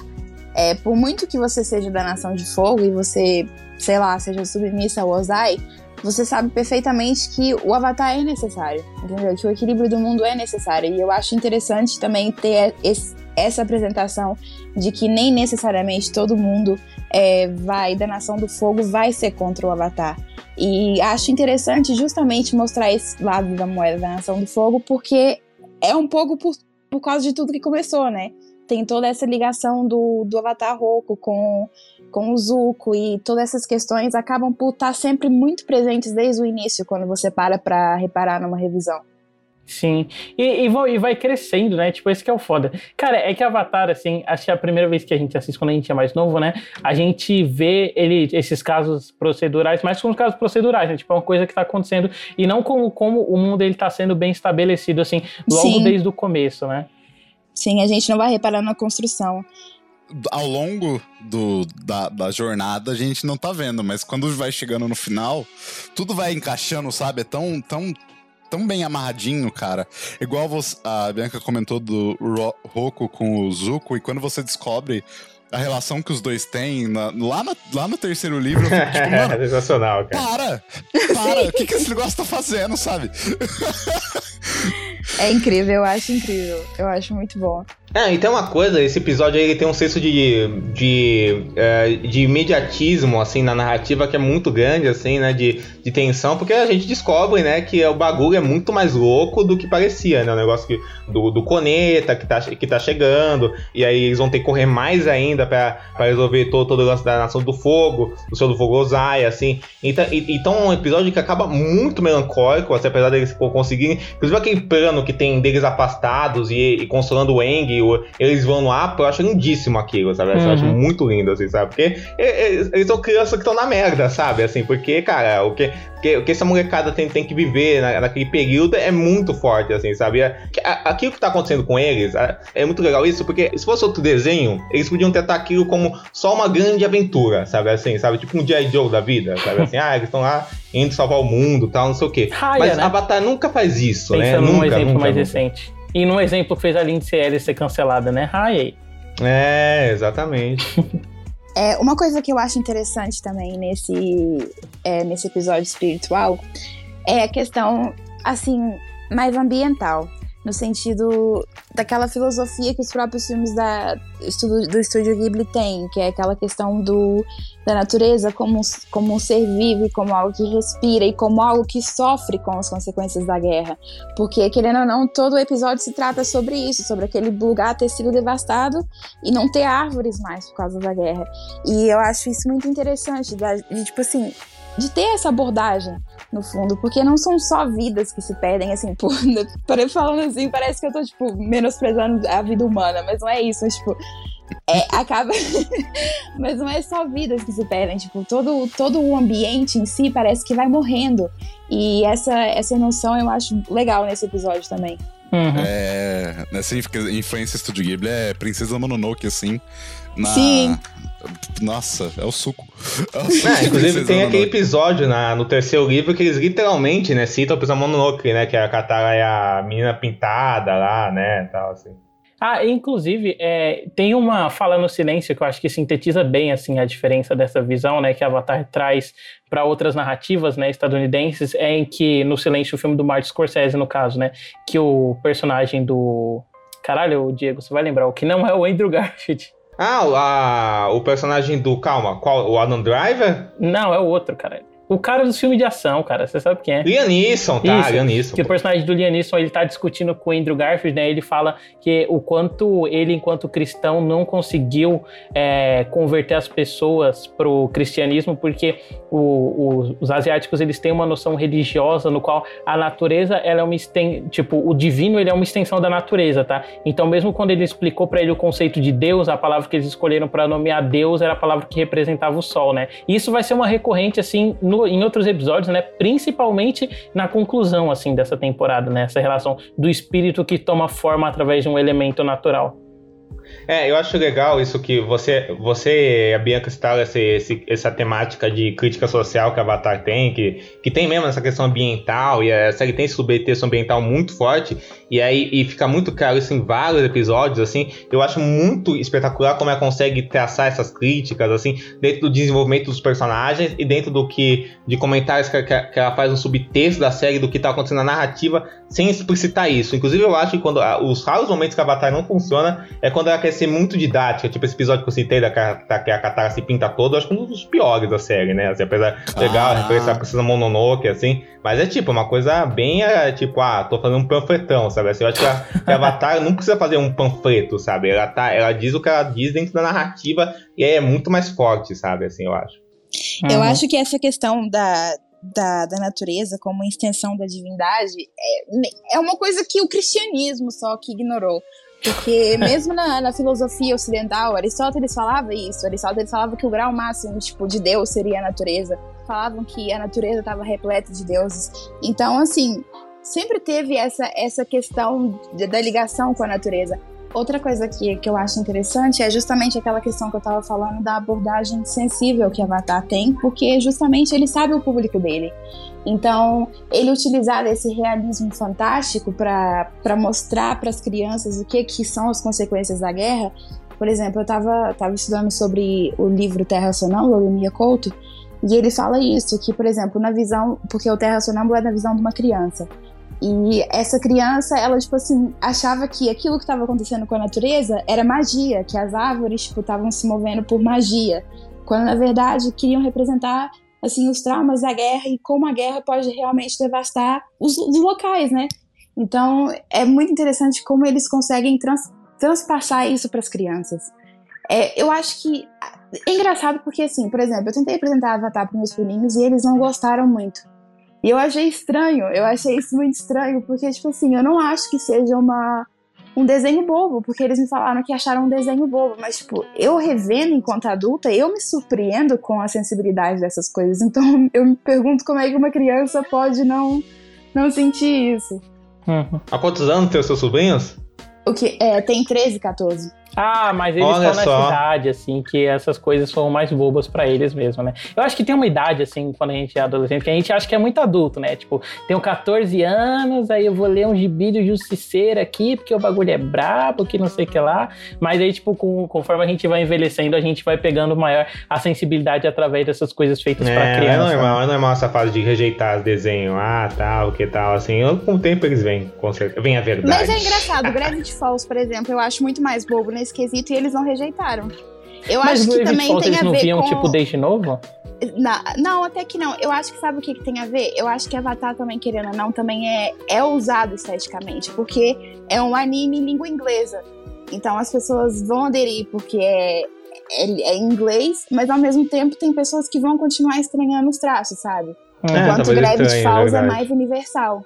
Sim, sim o anime tem esse efeito mais direto, né? Eu tive, cara, inclusive, vai se fuder. Ela, a pessoa não ouve meu podcast, então vai se fuder Yasmin, não conseguia Eita. ver anime porque tinha Tibia aí, e aí hoje em dia ama essa merda. Mas eu acho que anime causa muito maior esse senso de, no adolescente, né, de não querer ver, porque quando eles vão. É, radicalizar uma expressão, tipo, a pessoa vai dar um gritinho, sabe? Aí a boca se abre muito mais. E quando você vai ver Avatar ou Três Espiãs Demais, que são esses desenhos que eles estão emulando a linguagem do anime, isso, tipo, você tá vendo uma coisa que já é uma, uma cartoonização de uma expressão, né? E mais cartoonizada ainda, porque a visão do americano de como ele enxerga que o japonês faz aquilo, né? Então, tipo, causa muito maior um distanciamento, assim, para o espectador que é, que é uma coisa que seja esteticamente mais sóbria, né?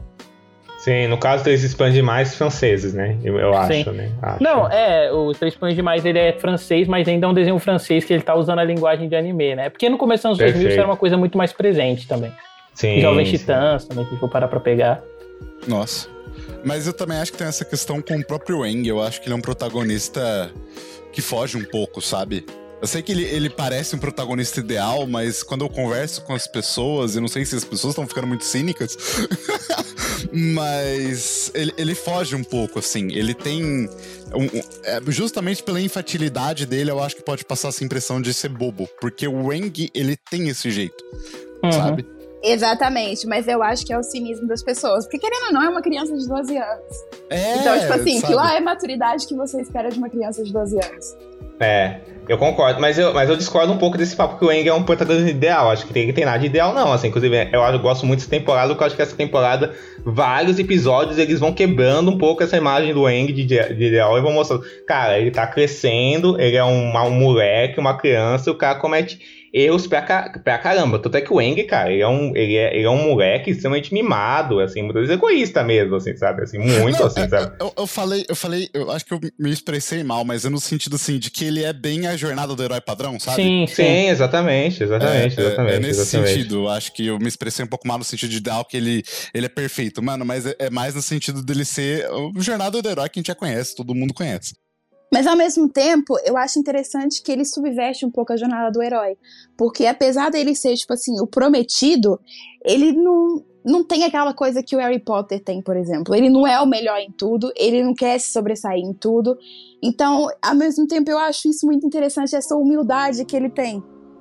Mas se a gente for parar pra pensar, isso também é um elemento que é presente na jornada do herói, se a gente for parar pra pensar, porque tem essa parte do, da recusa do herói pelo chamado, né? A diferença é, é que, tipo, o Eng, eles têm... É que, assim, a jornada do herói, tipo, são passos é, é meio básicos, né? Então, tipo, a diferença é que o Eng, eles tendem essa recusa para um lado mais filosófico, que é uma parte é, muito importante para a formação do personagem, né? Afinal, ele foi criado por monges e tal, tem essa é. grande diferenciação. E uma grande diferença é que a recusa dele tem uma consequência que nenhuma outra recusa tem. É, né? Tipo, ele ficou congelado e iniciou uma guerra por 100 anos, assim. É. Sim. É uma consequência muito grande. Isso pesa nele muito. Isso é fantástico. Hum. Fantástico. E que eu acho que uma coisa, esse negócio de jornada do herói e tal, legal, assim, e, e tudo mais, eu acho bacana. Mas eu acho que, tipo assim, é, é um negócio que todo mundo usa, né? E Avatar é muito inteligente usar isso. Só que, tipo, quisera, né? Tô, todo mundo que usa esse negócio de jornada de, do herói, os, os, os, escolhidos da vida, tem a dimensão psicológica que o Eng tem, né? Porque ele tem muita, uma como o Renato falou aí, ele tem uma. E ó que nem é o personagem que tem mais, assim, no, no Avatar. Mas esse negócio dele ser o escolhido, dele ser, dele ser The Chosen One, assim, o, lugar que ele ocupa, o, je, o jeito que ele cresceu, a relação dele com os amigos, tudo isso é muito bem colocado, sabe assim? Então ele não é só o personagem escolhido, o protagonista forçado que vai, que vai salvar. Ele não é só tipo, ah, o, o Luke Skywalker genérico ou o Harry Potter genérico. Não, ele é, ele é uma pessoa com seus próprios conflitos, sabe? Assim, com suas próprias características, assim, com, sua, com suas próprias alegrias, sabe? E, e, por aí vai, sabe? Isso que eu acho bacana, assim, sabe? Todo, todo personagem de batalha, na verdade, nenhum, nenhum é só o. Nenhum é só o arquétipo, sabe? O, o, o, nenhum, nenhum deles. Assim. Uma coisa Exatamente. que eu acho bacana é que é, é, tipo essa coisa do protagonista ele geralmente não ter tantas questões fortes, né? Porque é essa coisa tipo meio Harry Potter ou a Bela do Crepúsculo, no qual a personalidade do personagem ela é meio vazia, justamente para que o espectador se espelhe mais. O Avatar ele vai pro lado oposto, né? Porque o Eng, desde o começo, ele é um monge, né? Então ele já tem uma moralidade definida, ele é vegetariano, você tem um, essa série de características fortes que definem ele. Então, Pacifista. tipo, o seu olhar, ele é uma empatia que ela é construída através das características características dele, né? Não é você simplesmente se projetando nele. De fato. Isso é fantástico. Até porque em vários episódios é, tem esse contraste de como o Eng, tipo, se sente um outsider totalmente. Tipo, ele não se encaixa naquilo que é o arquétipo de mundo naquele momento. Por exemplo, eu lembro que até com as pessoas que ele se sente próximo, por exemplo, quando a Katara e o Sokka se reencontram com o pai e eles sentam todos para comer carne e tal, e o Eng se sente desconfortável, tipo, querendo ou não, é, é incrível, você cria empatia com ele por aquilo que ele é, e não realmente por você se espelhar nele, porque ele é totalmente diferente daquilo que a gente espera de um, de um herói. Uhum. E aí eu acho que você já puxou tudo aí nessa cena que eles estão conversando com o Batu da tribo d'água, né? Que tipo, é um amigo íntimo do pai e tal. Porque eu acho que, para mim, pelo menos essa segunda parte do Avatar, ela, além de ser a introdução, né, dessa questão espiritual, eu acho que ela tem muito, não só um aprofundamento, né, dos personagens da primeira e tal, mas muito, tipo, relações do Eng aprendendo a ser o Avatar, né? A gente tem o episódio do Jet, em que ele escolhe mal, e a escolha mal dele tem consequências, a escolha ruim deles tem consequências. A gente tem o episódio da da Tempestade, que a gente vê o passado do Eng e do Zuko. A gente vê o episódio do Espírito Azul, que é para aprofundar de novo a relação do Eng e do Zuko. Aí depois a gente vê o Eng tendo que mentir naquele em que os personagens, tipo, eles são eles meio que são o mesmo povo, né? Só que eles vivem brigando e tal. Então, tipo, é ele usando dos poderes de Avatar o tempo todo para causas sociais, assim, nessa segunda parte, né? Isso eu acho muito interessante. Eu não sei se eu vejo tanto ele usando como os poderes de Avatar, porque eu acho que principalmente no livro 1, eu acho que ele ainda tem, tipo, uma recusa muito grande em relação àquilo que ele é. Uhum. Então, eu acho que ele resolve as coisas da maneira mais humana possível. Não, sim, quando, quando, eu digo os poderes de Avatar é que eu me expressei mal, mas tipo, os deveres dele como ah, Avatar, sim, ele tentando sim, lidar sim, com Sim, sim, eles. É, assim, isso, com certeza, isso com certeza. Mas é, é, é, é interessante ver isso do Eng, tipo, ser essa pessoa humana também, que ele, ele, mesmo quando ele entra em contato com outros avatares, por exemplo, quando ele fala com o Kayoshi e tudo mais, ele sempre vai ver as coisas pela perspectiva de uma criança e da, e da ingenuidade dele. Eu acho isso muito bonito. Sim. Nossa, e é legal, tipo, que a gente vê diferentes níveis da ingenuidade dele, né? Tipo, nesses episódios. A gente tem a ingenuidade responsável, que é o negócio dele com o Jet. A gente tem isso de maneira mais descontraída, que é, por exemplo, naquele episódio da Clarividente. E, assim, uma coisa que eu quero pontuar, que eu esqueci de falar quando a gente tá falando do episódio Solstício do Inverno, são vezes em que eu adoro, assim. Isso é uma coisa que só acho que na, só na minha cabeça eu fico batendo palma sempre que fazem. Mas é quando uma série, ela quer usar uma piada com a tecnologia moderna, mas não tem, e aí eles procuram um recurso antigo para poder contornar essa piada, que é no caso desse episódio lá do, do solstício de inverno, né? O Soca vai ter uma ideia, aí tipo, não tem lâmpada para colocar em cima da cabeça dele, mas é a câmera dá um movimentinho para cima e tem uma lamparina, ele, ei, tive uma ideia, e tem aquele é, barulhinho de lâmpada, sabe? Porra, eu adoro essas coisas. É, é uma sacada bem legal mesmo. E aí, eu acho que os episódios que a gente vale, vale a gente comentar, né, antes de ir pro final da série, principalmente, é o Espírito Azul, né, e a Tempestade, porque a Tempestade, a gente tem um contexto maior, assim, do, do passado do Eng, né, inclusive é o episódio que apresenta o meme favorito aí da vida da Bianca, que é o, os meninos falando que o Eng não pode jogar, e o Eng, eu vou ligar pro meu amigo aí, é o Senhor do Fogo, né, causando a guerra e tal. e o Espírito Azul que a gente vê, tipo, o Zuko enquanto outra dimensão, né, ele tentando capturar o Avatar, mas sem poder mostrar que é o Zuko, né? E aliás, criando um dos designs mais icônicos aí dos desenhos começando dos 2000, que é ele com aquela máscara azul, né? É, assim, eu acho, para mim, a Tempestade, para mim, é o que é o episódio que dá os primeiros indícios, que o que a gente já viu já era excelente, mas pra mim a Tempestade dá os primeiros indícios que Avatar é realmente uma obra-prima, assim, sabe? Sim. E depois, o, o, na segunda temporada, o, o Zuko Alones consolida que o que Avatar é uma obra-prima. Mas, é, mas aí a gente fala na segunda temporada isso. Mas sobre a Tempestade, cara, assim, é, a, a grande questão é que o que eu amo em Avatar é que é, eles realmente não têm medo de, de brincar com essas noções que a gente falou de arquétipos, de maniqueísmo e de dar uma dimensão psicológica aos personagens muito forte, né? A gente tava falando do Eng aqui, é um episódio todo pra mostrar esses paralelos, né? Que vão ficar cada vez mais fortes na série entre o Zuko e o Eng, né? Entre o, o antagonista da série. Diego, vai. Cara, você falou isso, né? Do, de serem paralelos e tal. E eu não tinha pensado, mas esse negócio da máscara do Zuko, se eu não me engano, é a máscara de Oni Azul. E o conto do Oni Azul, o conto asiático, ele na verdade são sobre dois Onis, o azul e o vermelho, né? Em que um é meio oh, que uma relação oposta, oh. que ele se afasta dos outros Caralho. enquanto o vermelho se aproxima. Olha que foda! Mas enfim. Foda demais, cara. É Caraca, a maior série do universo. É isso mesmo. E, e, isso, tá no, isso tá no livro de arte, que tanto que eles fizeram o design do Olha aí, foda.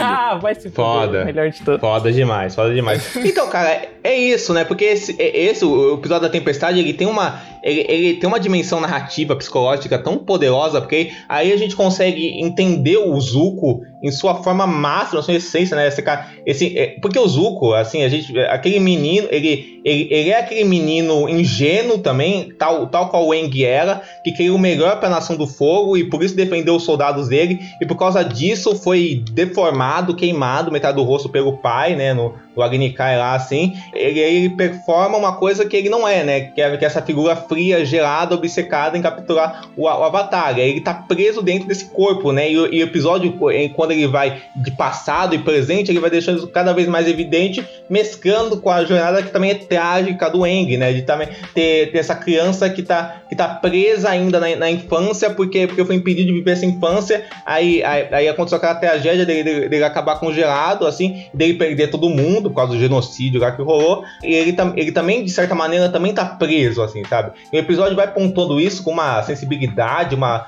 uma, uma força, uma delicadeza que é, que é impressionante, sabe? A cena que o Zuko é, é, o rosto dele é queimado, aquilo é incrível, né? Assim, uhum. sabe? Que aquilo de uma ousadia, aquilo é, é tão bem feito, né? Assim, né? A voz do Mark Hamill, a, a, o, a, a, a, cara do Zuko naquela coloração vermelha, tudo é, tudo é exato, sabe assim? E, e, quando o Zuko consegue salvar o pessoal e consegue deixar o Eng ir, e por um instante, só um instante, eles trocam o olhar, você entende tudo que aquele episódio quis dizer, sabe? Dessa conexão invisível entre os dois, que aí o, o espírito azul retoma essa conexão no episódio de ação frenético, extremamente bem coreografado, lindo de se ver, assim, divertidíssimo, assim, mas que ainda salienta essa conexão única que, que os dois têm e, essa, e esse monte de dúvidas que o Zuko não quer admitir mesmo, assim, nesse contato dele com o Enki e essa abertura que os dois tenham ou não, sabe? Assim, isso é, é incrível, sabe? Eu acho que o Zuko, para mim, é um dos melhores personagens de todos os tempos, sabe? sabe assim, em qualquer lugar, assim, sabe? Eu acho que esse episódio salientou muito bem isso. Nossa, assim, e até a relação dele com o tio também, né? Tipo,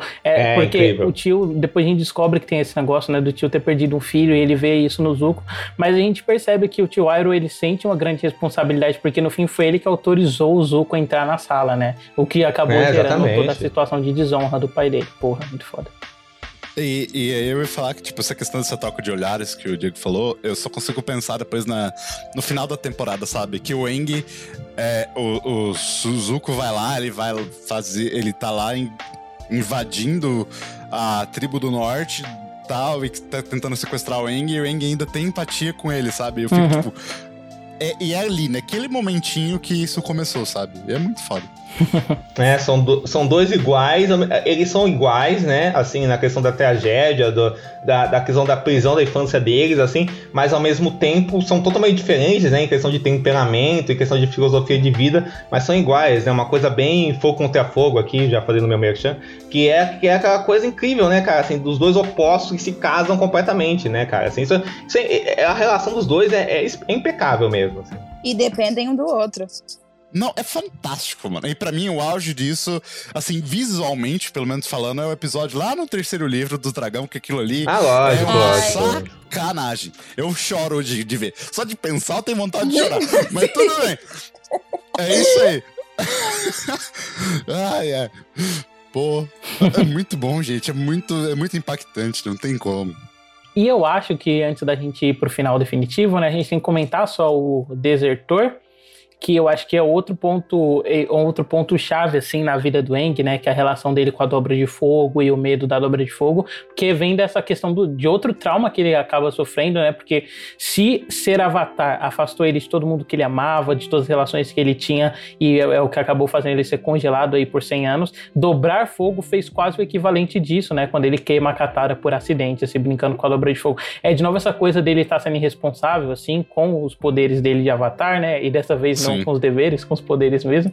É, e também acho muito legal essa visão, essa primeira visão que a gente tem da dobra do fogo enquanto esse instinto mais violento, né? Tipo, é realmente uma coisa que a série ela estabelece e que a gente vai chegar lá um dia, né? Futuramente ela vai desconstruindo, assim, pra gente. Eu acho muito forte. E eu acho muito interessante o personagem também do John John, sabe? De ser essa figura do professor, do ex-professor, de o homem poderoso da guerra e que agora é recluso porque, porque não só conseguiu entender os horrores da guerra, né, mas conseguiu entender os horrores que ele causou. E o aluno dele ser o Zal, né, que é muito simbólico, assim, de porra, olha o que o fogo me fez criar, porra, achei muito foda. Só vou fazer uma comparação doida aqui que eu não consigo não comparar, mas é, é pelo meu amor por Avatar e meu amor por The Last Jedi, mas o, o John John ele é tipo Luke Star Wars Skywalker no The Last Jedi. Ah, é bem parecido mesmo, é verdade. Eu ia falar isso agora. Porque ele é esse cara que se fechou porque criou um monstro, entendeu? Então, assim, é, é foda. Caralho, só. Não. Pode falar, Diego.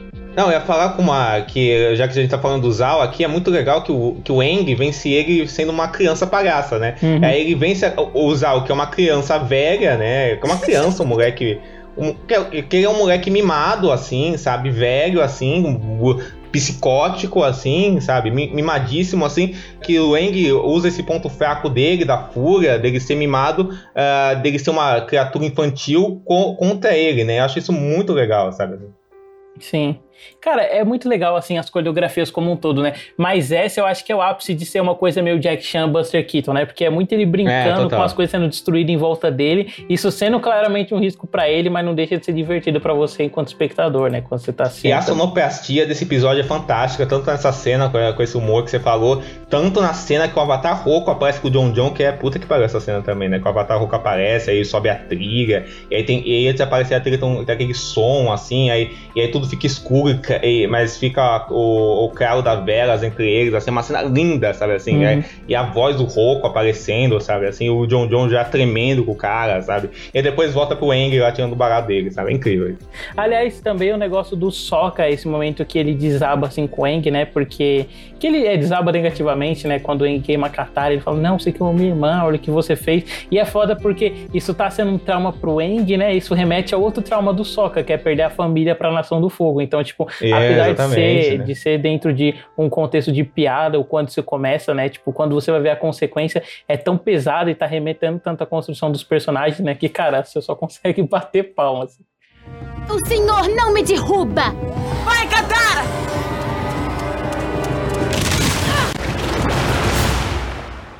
E aí, né, a série se aproximando do final, a gente tem o primeiro contato com a tribo de Água do Norte, né?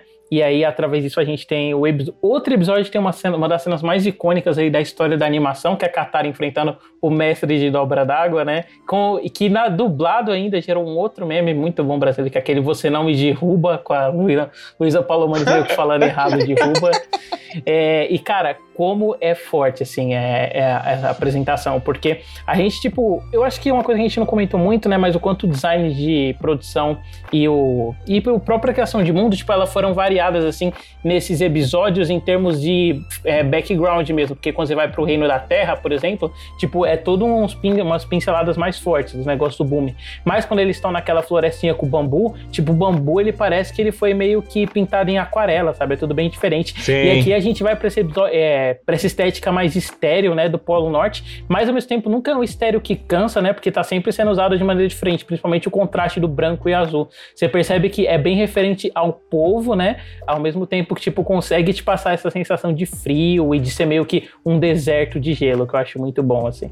E é legal porque passa essa questão da, dessa frieza que existe naquele, naquelas pessoas, né? Uhum. Porque esse contraste de azul e branco, ele não é tão presente na, na tribo do sul, por exemplo.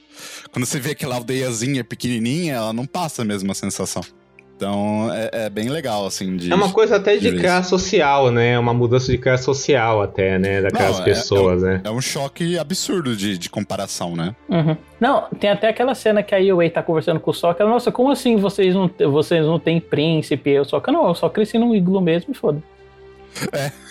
Os primos ricos, né? Uhum. É. E aí é legal porque vai ser descobrindo que, tipo, apesar de serem do outro lado do planeta, tem toda aquela relação, né? Da avó da Katara com, a, é. com o cara. E aí você vai descobrindo umas coisas, assim, bem legais, assim, nesse sentido.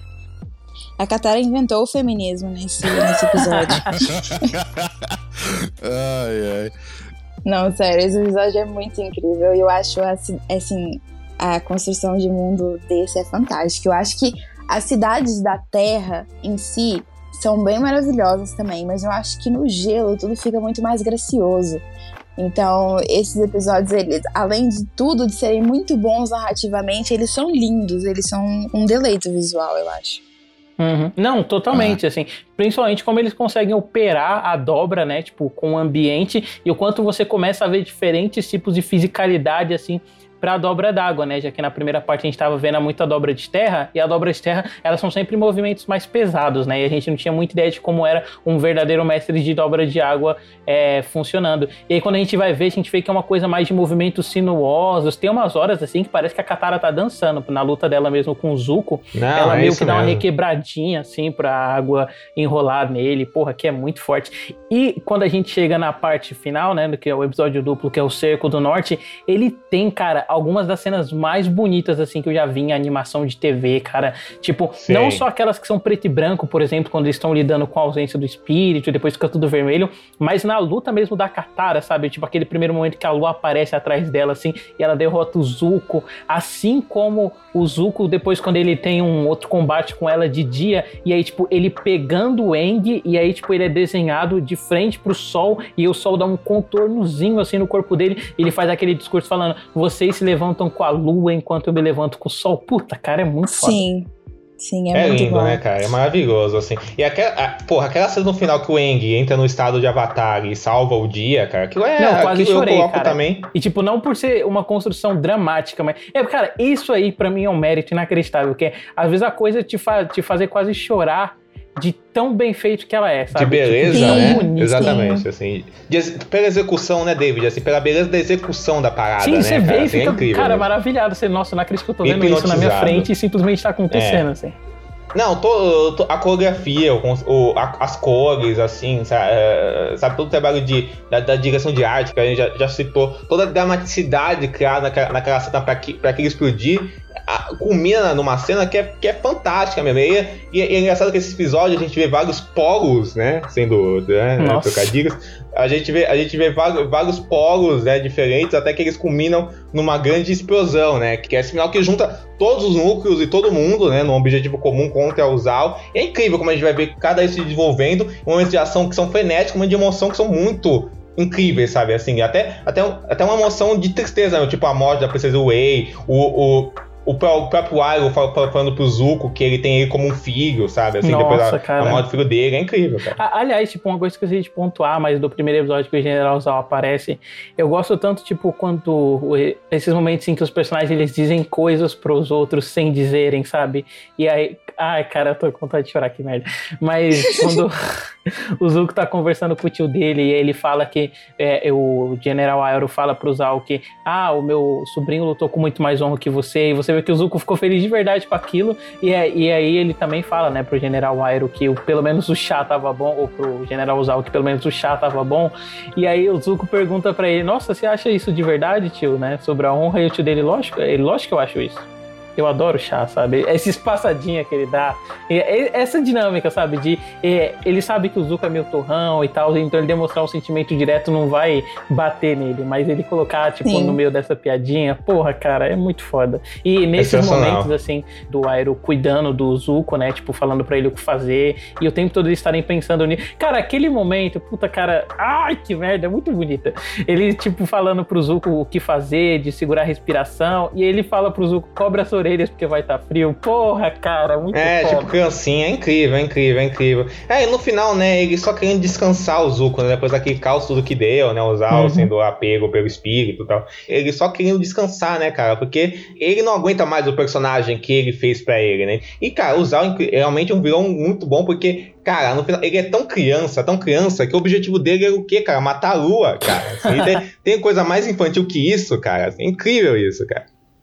E eu acho que uma outra coisa que eu também queria comentar é o quanto esses, esses núcleozinhos que o Diego comentou, eles são meio que. Eles parecem que não estão se conversando no começo, né? O que não é um demérito, tipo, as coisas parecem que estão indo de maneira super funcional, mas ela, tipo, a maneira que eles vão se mesclando, eles vão ganhando, tipo, peso dramático. O lance do Soca mesmo com a Yue, que parecia muito, tipo, uma piada padrão do Soca, né? E que é uma coisa que a gente ia ver repetida da Yuki, tipo, ganha um peso tão grande, assim, pra quando ela morre, sabe? Eu adoro a cena que os dois estão juntos, porque é muito essa coisa do caipira e a princesa, que é um super tropo narrativo, né? Mas eu sempre compro, assim, quando acontece. Esse negócio de ser engraçado com ela e ter a diferença cultural, e ela fala que ela tá comprometida, e ele fala, não, mas a gente tá só passeando. E aí, quando eles, eles falam, não, a gente tá só passeando, só que ao mesmo tempo ela fica vermelha quando ela tá voando com ele no APA, sabe? Cara, tem uma cena, inclusive, nesse último episódio, que eles estão voando com APA, né? Ai, cara, muito bonitinha. Porque ela pega e fala, faz muito frio aqui em cima. e aí o Soca é, faz mesmo. Ela, a não ser que você esteja com alguém, ela dá uma encostadinha no Soca e os dois ficam vermelhos. Porra, cara, eu acho muito fofinho, assim, o relacionamento dos dois. É, mas é mesmo, é mesmo, com certeza. É, se, se tem alguma coisa que, que acertam nesse sentido no Soca, são os relacionamentos dele, porque os dois são muito legais, assim. Tanto. É, por mais que breve Os dois, seja pô, esse são daí, três. Não, Três? brincadeira. Isso aí é papo pra outros Ah. livros. É, e aí, pô, é, é muito legal de ver isso, né? Você vê já no começo da série a questão dele com a Suki, que já tem ali, né, uma plantinha ali, já, uma sementinha já é plantada. E depois você vê com a, com a Yui, e, e, e depois, cara, é muito legal, porque de alguma forma ela vira a lua, então ela tá sempre presente na vida dele. Uhum. Eu acho isso muito fantástico. Ela tá sempre presente na vida dele. E é legal a maturidade, a maturidade que eles, tipo, levam pra relação com a Suki, porque, tipo assim, ele já passou por aquilo, ele é uma pessoa que, querendo ou não, acabou de perder alguém que ele ama, e ter que lidar com tudo aquilo, e ter que ter o tempo dele. Nossa, esses episódios são muito, são muito gostosinhos, esses episódios do reencontro dele com a Suki. Sim. E eu acho, tipo, forte, assim. a- Essa construção estética, inclusive, dela virar a lua, me lembrou muito o Homem-Aranha 2, quando o Peter tá falando que, tipo, pra todo lugar que ele olha, ele sempre vê a Mary Jane, e aí, no caso, é porque ela é super modelo, ela tá presente o tempo todo, e o Soca é porque ela é a lua, sabe? É, pode crer, mano. Outra coisa que eu acho legal nesse episódio também é que, tipo assim, ele é. Assim, na primeira temporada, é o auge da gente perceber que o tio Iron não é uma pessoa como a gente esperava, que ele é uma pessoa que entende a universalidade das coisas e que vai prezar sempre pelo bem do universo, sabe? E que Pelo você entende, né? É. sim, pelo equilíbrio e você Olha percebe aí. que ele que ele vai ser quase um um ajudante na guerra. Nesse episódio você percebe que ele quer acabar com a guerra. E eu acho isso incrível. E, é- e é legal porque, tipo, a galera não comenta muito isso, porque, logicamente, o arco de redenção do Zuko, ele toma os holofotes pra ele, porque é fantástico, mas o Iroh também tem isso. Porque se você Ah, total. pensar que, é, tipo, quando você descobre as coisas que ele fez e tal, e ele continuava ali, né, dentro do Reino do Fogo, ele só se aposentou, mas ele tava ali. E ali, ne- nesse final, ele toma uma posição, sabe? Ele quer impedir aquilo. Ele, ele olha pro Zay e fala, não faça isso, cara. É Na verdade, na verdade, Renato, se você pegar o episódio lá da, da segunda temporada, o Zuko Alone, e pensar que depois dele teve toda a cronologia da série, a série inteira do que a gente não viu depois do Alone, até o que a gente vê na série, é a jornada do Airo se recuperando também, recuperando o sobrinho junto com ele, né, na verdade, né? Então é, é muito isso, né? Assim. E também, no- novamente, se, se recuperando por meio de uma, de uma tragédia, mas se reconstruindo diante disso, e reconstruindo afetos diante disso, que é o sobrinho dele, que, que vira um filho pra ele, tudo isso. E mesmo a forma como ele vai construindo, tipo assim, as relações que ele vai tendo com as outras tribos é, em Avatar, você repara que é meio que uma redenção que ele tá tendo. E isso é muito, é muito fantástico como ele tem esse paralelo também de redenção com o Zuko. E parece que ele transformar o Zuko numa pessoa melhor e fazer o Zuko entender o que é o bem e o que é o mal, vai trazer redenção do coração dele, sabe? Nossa, tô... como é que fica? Como é que para, assim, sabe? Nossa. Deus, você não. E aí, assim, é que é difícil a gente não falar no todo, mas você lembra da participação dele em Korra, né? Que ele- aquilo que ele fala da, da Korra sobre ajudar os outros. Nossa, a- ali, ali, se você. Eu eu quero chorar já. é a melhor dupla de todas, cara. É a melhor dupla de todas, os dois, não tem como. Não tem como, ele é, ele é fantástico. O Iron é maravilhoso, é maravilhoso. Pô, David, não, dá. Toda vez que você me chama pro podcast, eu vou chorar. Fica Ah, que Pior que foda, foi isso cara. mesmo, né? Desde o Gigante de Ferro, aí depois foi Scooby-Doo e agora Avatar. É verdade. Nossa, ó o trio, o trio alegria aí. Nossa. Não, só ia falar, cara, que, aquela, que aquele apavoro que o Iroh solta pro Zal é muito foda, cara, assim, né? Pô, É, o, cara, é. o cara se caga inteiro, né, cara, assim, né? É A muito forma foda. como ele protege ali, como ele toma a frente de, de tentar proteger a lua. Tipo, ah, aquilo é lindo, é lindo. O Iroh é, assim, ele é muito precioso. O Iroh é provavelmente um dos melhores personagens da história da narrativa, pra mim. Ah, sim, sem dúvida. Então, gente, eu acho que é isso. A gente vai dar uma nota pra Avatar? Não sei. Vamos, não precisa, vamos, porque vamos. todo mundo vai dar cinco, né? Mas tudo bem, a vamos primeira lá. temporada, a Então, primeira temporada. Vamos dar uma nota Notas, primeira temporada. é. É, né? Porque a gente tá falando só da primeira temporada, né, cara? E dar uma nota das outras que a gente não comentou ainda seria foda. Então, Mas- especificar. Então é isso, né, gente? Notas e conclusões finais aí sobre a primeira temporada da maior série já feita na história do audiovisual, né? Da parte mais importante do audiovisual que existe, que é a animação, né? E aí da coisa mais importante feita com a animação, que é Avatar, junto com o BoJack Horseman. Só pode destacar de novo. Começando pelo Diego. Queria dizer que Gustavo Sampaio discorda de você. Mas, ó, David, assim, falando Burro. sério. assim, o que a minha nota pra primeira temporada de Avatar, o livro 1, né? Água, como diria o nosso querido narrador, ou locutor, não sei como que se fala. É, cara, é 5, é 5, porque é espetacular, assim, sabe? Acho que é, acho que é uma aula de apresentação mesmo, assim. Se eu fosse para pensar, eu acho que de todas é a temporada menos excelente, sabe? Assim, mas ainda assim é excelente, sabe? Assim, eu prefiro a, a segunda e a terceira, sabe? Assim, eu fico muito na dúvida qual eu gosto mais, se é a segunda ou a terceira. Eu acho as duas, assim, obras-primas, assim mesmo. Mas, assim, eu acho que é, é- ela deixa sementes muito fortes de coisas que a série vai aprofundar muito, muito, de forma muito fodida mesmo, assim, nas outras temporadas, assim. Então, tipo, essa temporada eu acho que não tem a dimensão de profundidade que as outras conseguem, mas ainda assim, ela tem uma dimensão de profundidade fora do normal, porque a gente tá, aí eu tô comparando ela com uma coisa muito extrema, sabe? Assim, muito extrema que a série consegue chegar. Mas dentro do que ela consegue chegar nessa, nessa temporada é impecável, sabe? Assim, por tudo que a gente falou, é uma apresentação incrível que já, que já salienta tudo que a série tem de bom e tudo que a série tem de potencial para melhorar no futuro e apresenta isso de uma forma impecável mesmo, assim.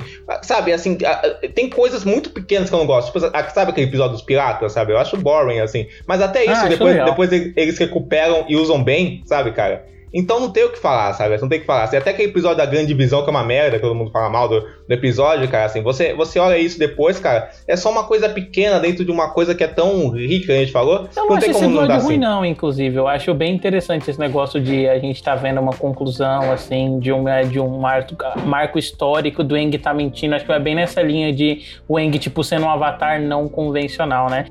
Uma coisa que eu pensei, assim, tipo, agora é que o Eng e a Korra, eles meio que são os avatares do tempo trocado, né? Porque se a Korra tivesse sido o avatar na, no, durante o período da lenda de Eng, né? Ela teria sido exatamente o que todo mundo queria que o avatar fosse. E se o Eng fosse o avatar do período da lenda de Korra, né? Ela, ele teria sido exatamente o tipo de avatar que, que o pessoal queria. Mas enfim, né? Coisas que acontecem.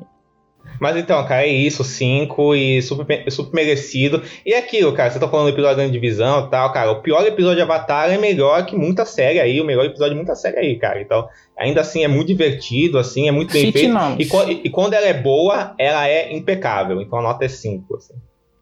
Vai lá, Bianca. A minha nota é 5 também, não tem como dar outra nota. Assim, eu acho que a primeira, o, pri- o primeiro livro funciona muito bem como a introdução do universo. Ele te dá logo pincelada de tudo que vai acontecer daí pra frente. Ele te apresenta todos os personagens, apresenta as dinâmicas. É, acho que não, não tem uma forma melhor de começar uma série. É, então, eu diria que é, é perfeita a primeira temporada, então é 5, definitivamente 5. A única coisa que Avatar falha é não, não aparecer mais a Kayoshi, juro. Eu ainda espero que tenha uma série sobre ela. Todos os dias eu penso muito nisso. Um dia eu ainda vou conseguir, é o meu sonho. Mas é só isso mesmo. De resto é perfeito. Renato. Eu vou fazer uma observação em relação a como eu me senti na primeira vez que eu vi. Porque hoje, até quando eu fui rever alguns episódios-chave pra participar aqui, primeira temporada ela é perfeita, ela é 5, ela é 6, ela é. Sabe? Ela. Eu não consigo não, assim. Mas eu achei interessante como eu lembro que na primeira vez que eu vi, eu já tava entregue na série, logicamente. Só que a impressão que eu tive foi, tipo, as outras temporadas foram muito melhores, sabe? Porque eu acho que essa é uma série que vai crescendo com você. Uhum. É porque você vai conhecendo esses personagens e você vai conhecendo cada detalhe e tudo vai sendo amarrado no final. Então, logicamente, o final ele vai ter um peso maior, justamente por causa disso. Então, eu só queria comentar assim: eu acho que num primeiro momento, essa é uma, é uma temporada 4,5, 4, mas. Tipo, depois que você vê tudo e depois que você vai rever Ela é 5. Ela é perfeita. Não, perfeito, comentário. Comentário excelente. Justo, justo. Minha nota é um 5, eu acho que essa temporada ela é perfeita. Se eu pudesse, dava 10. E eu sei que, tipo, eu falei várias vezes comparação aí com Star Wars, Harry Potter, mas não é mesmo, gente. Eu realmente acho que Avatar é a maior obra aí, tipo, de fantasia já feita mas no é audiovisual. mesmo, acho que é, certeza. é, não só é a mais complexa em termos de construção narrativa, assim como um todo, eu acho que o uso estético e o uso de linguagem é refinado, e não só é refinado, mas é um, é um refinado que se estende ao longo da série toda, que é uma coisa que nem todas essas séries conseguiram fazer, tipo, sei lá, Star Wars tem dois filmes que são fodas, que é o quinto e o oito.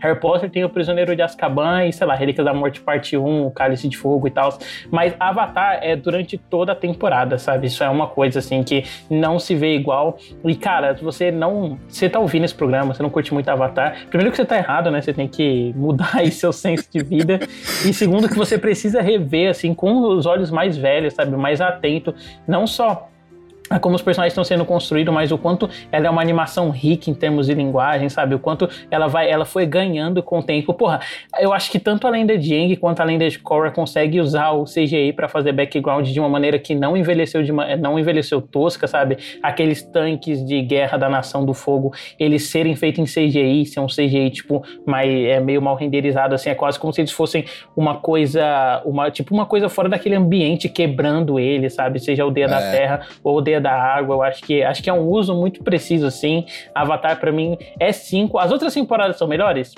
Não sei, eu vou rever, mas elas têm a Toff, né? O que é sempre um agravante aí, que a gente nem comentou ela nesse podcast, porque ela vai chegar lá um dia.